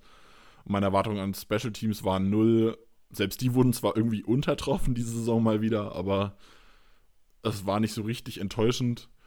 Äh, ich persönlich war ein bisschen, bin ein bisschen enttäuscht davon, wie Sternberger sich entwickelt hat, beziehungsweise nicht entwickelt hat und auch die Rolle, die er nicht, in die er sich nicht reinentwickelt hat, auch wenn Tonjen das natürlich gut gemacht hat diese Saison.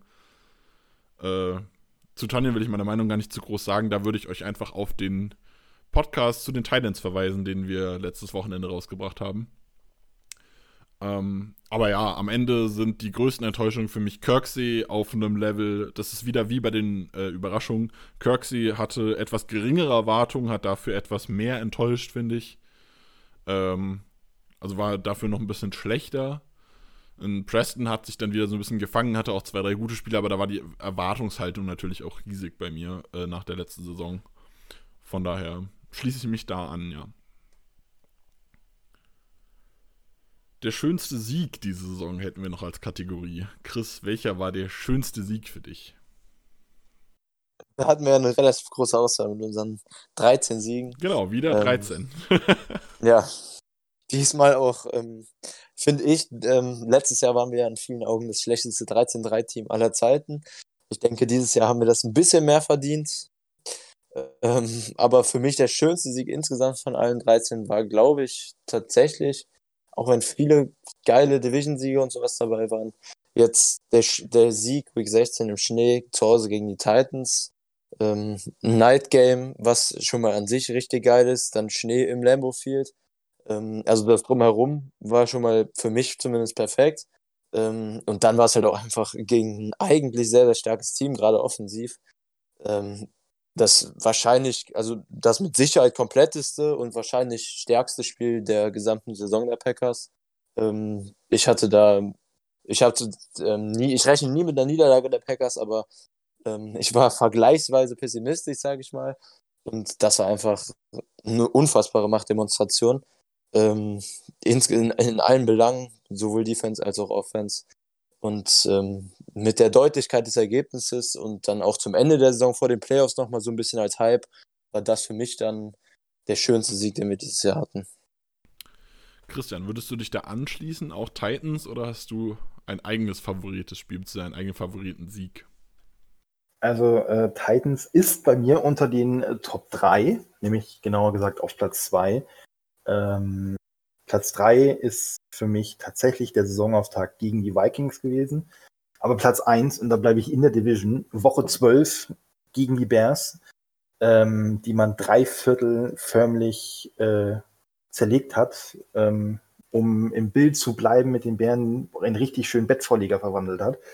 Ähm, da hat drei Viertel lang alles, wirklich, aber wirklich alles gepasst. Die Offense hatte einen Lauf, die Defense äh, hat sehr solide gespielt, ähm, hat Trubisky zu vielen Fehlern gezwungen.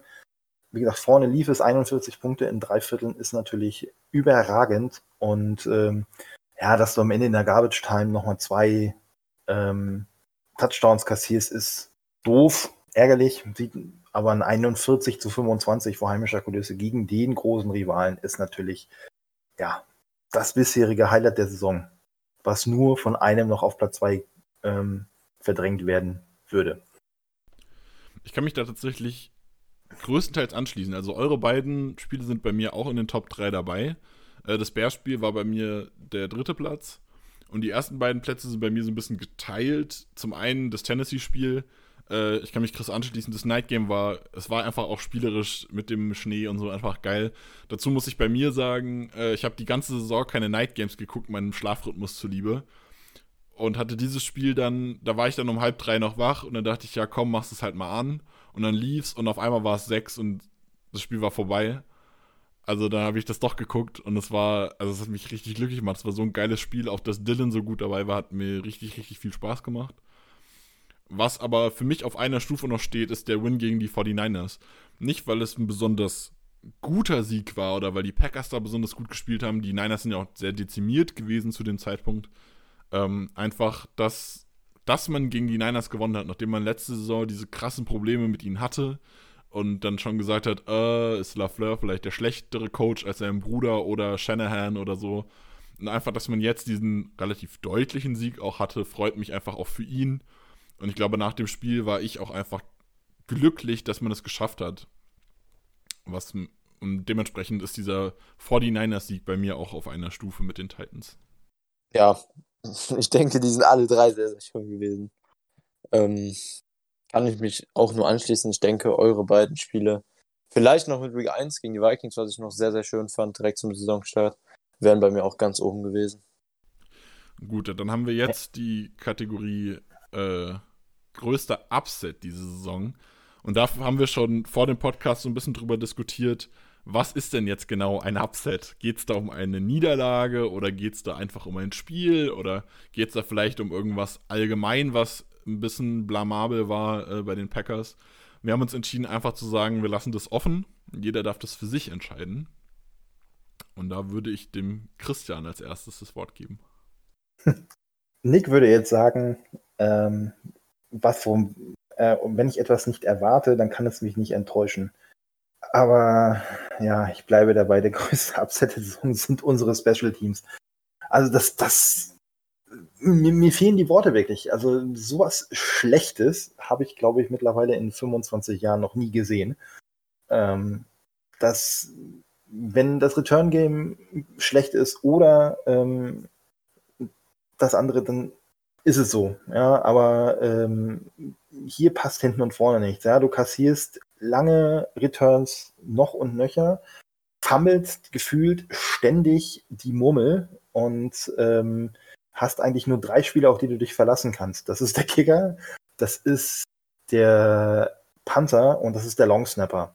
So, und äh, der Rest ist einfach eine absolute Vollkatastrophe. Und äh, ich habe so die Befürchtung, ähm, dass uns das oder, oder nein, ich formuliere es anders. Das ist das Einzige, was ich glaube, was uns richtig das Genick brechen könnte in den Playoffs.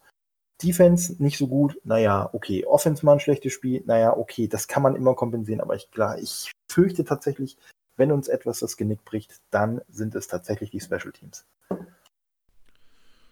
Kann ich mich äh, generell so anschließen. Ich hatte ja schon, hatte ich ja bei den Enttäuschungen der Saison schon gesagt. Chris, wie siehst du das?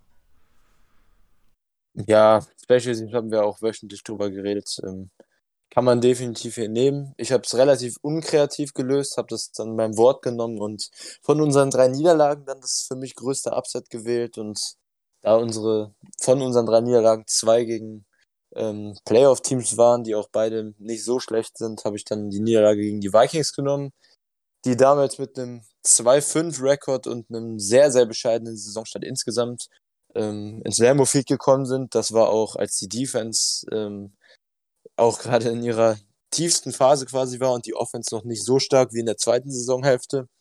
Ähm, und die Packers dann halt eigentlich in einer sehr guten Phase der Saison gegen die Vikings auf einmal zu Hause verloren haben.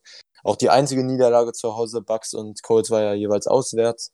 Ähm, da habe ich überhaupt nicht mit gerechnet, deshalb Upset und ähm, vom Rekord sowieso war das eine sehr, sehr unerwartete Niederlage, die mich dann auch sowohl beim Tape-Schauen danach als auch live sowieso sehr, sehr aufgeregt hat. Ähm, ich weiß noch, ich bin sehr, meistens sehr ruhig beim Tape-Schauen und schreibe mir einfach meine Sachen auf, aber bei dem Spiel habe ich echt mehrmals ähm, ja, zu viel bekommen, sage ich mal.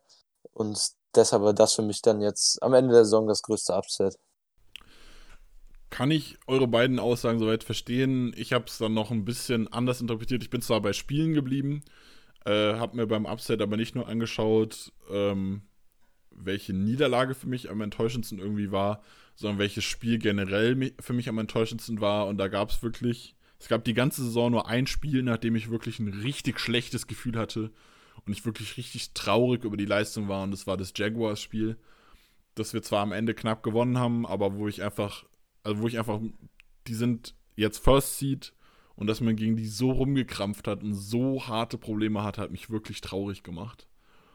Also da war ich wirklich am Tag danach richtig gedrückt und habe mir, also ich meine, jeder, der den Podcast gehört hat, hat mitbekommen, wie viel wir da auch kritisiert haben und dann auch wie wenig Positives wir gesagt haben in diesem Spiel. Und ich habe in jeder Niederlage, selbst gegen die Bucks bei dieser krassen Niederlage oder bei dem Unerwarteten gegen die Vikings, habe ich mehr positive Dinge gesehen als in diesem Spiel. Ja, ich bin ganz ehrlich, ich fand das, das Jaguar-Spiel ähm, war schlecht, kann man nicht anders sagen. Ähm, war auch, glaube ich, so ein Stück weit glücklich, was du dann vielleicht auch hast, wenn du oben stehst und nicht so wie die Jaguars unten. Und ja, ich zahle meine 5 Euro ins Phrasenschwein.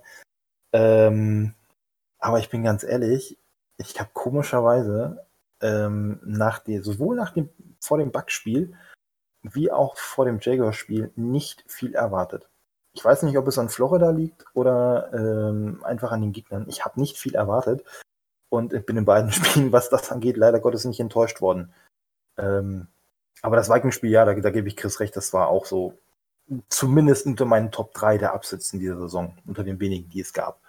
Ja, das Jaguars-Spiel fand ich, ähm, also es war definitiv eins, wenn ich insgesamt vom ganzen Team das schlechteste oder zumindest das ähm, Spiel mit am wenigsten Einsatz, also Effort, was wir ja immer so gerne sagen. Das war in dem Spiel sehr, sehr, ähm, sehr, sehr auffällig und ähm, ja, einfach sehr, sehr ähm, mir fällt das Wort gerade nicht ein, aber einfach ein schlechtes Wort, denkt euch jedes schlechte Wort. ähm, und insgesamt dann aber am Ende muss ich sagen, dass in der NFL die Leistungsdichte ist halt so hoch, dass dann am Ende, wenn das Spiel gewonnen wird, bei mir trotz schlechter Leistung die Trauer immer sich in Grenzen hält. Und deshalb war ich jetzt von dem Jaguars-Game dann im Nachhinein nicht so enttäuscht. Im Spiel war ich natürlich sehr, sehr bedrückt zumindest, ähm, auch was die Leistung insgesamt angeht und sowas. Aber nie, dann finde ich ähm, Niederlagen, wo wir gut spielen, dann halt trotzdem immer noch schlimmer als Siege, wo wir nicht gut gespielt haben, weil die NFL-Saison halt nicht so viele Spiele hat, dass man sich, ähm, dass man sich genau das, also Niederlagen, wo man gut gespielt hat, oft erlauben kann. Deshalb konnte ich dann damit zumindest noch gut umgehen, auch wenn es natürlich, ähm, da hat Nick recht, eins der sehr, sehr schlechten Spiele die Saison war, wofür, wovon wir zum Glück nicht viele hatten. Gut, damit sind unsere Kategorien auch schon durch. Und weil wir natürlich positiv den Podcast beenden wollen, wollen wir jetzt so ein bisschen über die Playoff-Szenarien quatschen. Und zwar ist es ja so, dadurch, dass wir den ersten Platz haben, haben wir die einzige Bye-Week bekommen. Dieses Jahr gibt es ja sieben Playoff-Teams. Dementsprechend sind wir die einzigen mit dabei. Das heißt, in den Playoffs spielen die Saints zu Hause gegen die Bears, die Seahawks zu Hause gegen die Rams und die Washington, bitte das Washington Football Team ähm, gegen die Tampa Bay Buccaneers. Und dann ist es im Prinzip so von unten herab, wer als erstes gewinnt quasi, den bekommen wir. Also Saints und Seahawks sind nicht möglich, dass wir die bekommen, weil die zweiter, dritter Seed sind. Das heißt, die können definitiv nicht gegen uns spielen in der Divisional Round. Das heißt, wenn die Bears gegen die Saints gewinnen, bekommen wir die Bears. Wenn die verlieren, aber die Rams gegen die Hawks gewinnen, bekommen wir die Rams. Wenn die Rams verlieren und die Bucks gegen, die, gegen Washington gewinnen, bekommen wir die Bucks. Und da würde ich euch von euch jetzt gerne wissen, wer wäre denn von den vier Kandidaten euer Lieblingsgegner für die Divisional Round? Christa, darfst du gerne anfangen? Da muss ich nicht lange überlegen, auch wenn ich natürlich schon drüber nachgedacht habe. Ähm, also relativ deutsch am stärksten sind für mich natürlich die Bugs. Das wäre ungünstig, auch wenn es wahrscheinlich das wahrscheinlichste Szenario ist. Aber am liebsten hätte ich ähm, aus leistungstechnischer Sicht auf jeden Fall die Bears. Also Washington ist definitiv auch nicht stark, aber die Bears sind in meinen Augen einfach, man hat es in beiden Saisonspielen gesehen, da war ein deutlicher Klassenunterschied. Und auch wenn es selten vorkommt, dass man drei Spiele in einer Saison gegen ein Team gewinnt, bin ich mir ziemlich sicher, dass wir in der Division Round dann im Lambeau Field ähm, die Bears schlagen würden. Man weiß es natürlich nie. Die haben auch definitiv ihre Qualitäten, aber ähm, sind für mich von den NFC Playoff Teams dann ähm, insgesamt das Schlechteste. Ich denke auch Washington würde die Bears im 1 gegen 1 Duell schlagen. Ähm, aber man muss halt auch dazu sagen, wenn die Bears jetzt die Saints schlagen würden, dann hätte man sicher irgendwo dann trotzdem Respekt vor den Bears, wenn sie in New Orleans gewinnen. Aber wenn du mich jetzt fragst, dann nehme ich die Bears in der Division Road. Christian, siehst du das ähnlich oder hättest du ein anderes Lieblingsteam, gegen das du gerne spielen würdest? Mm, nee, ich würde tatsächlich nicht gerne gegen die Bears spielen. Ähm, weil ich tatsächlich, ja, wäre natürlich schön, dreimal gegen die Bärchen zu gewinnen, bin ich ganz ehrlich, aber ähm, ich fürchte, es würde nicht so kommen. Ähm, ich hätte zwei Wunschgegner. Entweder die Rams oder Washington. Ähm, Washington einfach aus dem Grund, weil ich, wenn die gegen die Bucks gewinnen sollten, was ich auch schon überraschend genug finden würde, ähm, sind die für mich das Team, was insgesamt ja, ich will nicht sagen, am untalentiertesten ist, aber ne, es ist halt neben den Bears mit Abstand das schlechteste Team. So, Punkt. Ähm, auf der anderen Seite fände ich vielleicht die Rams nicht schlecht, weil ähm, die Rams, weil du dann direkt im Playoff-Modus bist. Ja, bei Washington und ähm, auch bei den Bears hätte ich halt immer das Gefühl, na, das könnte so ein Untersch etwas unterschätzen werden. Und dann kriegst du so ein Gewürge hin, wie wir es gerade gegen die Jaguars besprochen haben. Wenn wir die Rams kriegen, wissen wir, da müssen wir von vornherein, unabhängig davon, dass die nur äh, Siebter waren, ähm, 100% geben. Ansonsten kriegst du eine richtig derbe Abfuhr. Von daher ist das, glaube ich, der Gegner, der am besten passen würde. Ich kann mich euch so in allem so ein bisschen anschließen. Ähm, ich finde auch alle Szenarien irgendwie interessant. Äh, gegen die Bucks finde ich deshalb interessant, weil ich es Rogers gönnen würde, dass er ein Rematch gegen Tom Brady bekommt. Im Goat Battle in Anführungszeichen quasi nochmal ran darf und nochmal die Möglichkeit hat, ähm, das zu gewinnen. Dadurch, dass die Bucks ja nur Zweiter in ihrer Division geworden sind, werden wir nächstes Jahr nicht gegen die Bucks spielen, sondern halt gegen die Saints aus der NFC South. Das heißt, da wird es vermutlich kein Rematch geben. Und ich würde Roger, Rogers es gönnen, dass er nochmal ne, die Möglichkeit bekommt, gegen Tom Brady zu spielen und es zu gewinnen. Aber am Ende habe ich mich dann, ich fände auch die Bears sehr interessant. Am Ende habe ich mich aber dafür entschieden, dass es mich am meisten freuen würde, wenn wir gegen Washington spielen würden. Ähm, vor allem aus dem Grund, nicht nur, weil es Washington ist, generell Washington Bears macht für mich wenig Unterschied leistungstechnisch, aber einfach aus dem Grund, dass wenn wir gegen Washington spielen, dadurch die Bucks auch rausgekickelt werden. Und von den sechs Kandidaten, Saints, Hawks, äh, Washington, Bucks, Rams und Bears, sind für mich die Bucks eigentlich das stärkste Team. Was vielleicht auch daher kommt, dass wir in der Season relativ hart gegen die verloren haben. Aber da würde es mich am ehesten freuen, wenn die rausgekegelt werden und dementsprechend würde ich da Washington nehmen, weil das sofort auch impliziert, dass die Bucks raus sind. Müssten wir das nicht selber machen, das stimmt natürlich. Wobei das natürlich auch was hat. Am Ende will man auch irgendwie verdient im Super Bowl stehen, aber ich Ja. bin lieber unverdient im Super Bowl als verdient nicht Richtig. im Super Bowl. Hier, richtig. Dann nehme ich Ja. lieber den leichten Weg rein als den schweren raus. ganz, ganz genau so, Chris, ganz genau. Ja, und vor allen Dingen, äh, im Endeffekt ist es doch sowieso egal. Du musst in den Playoffs sowieso jeden schlagen. Da kannst, es ist ja kein Wunschkonzert. Genau.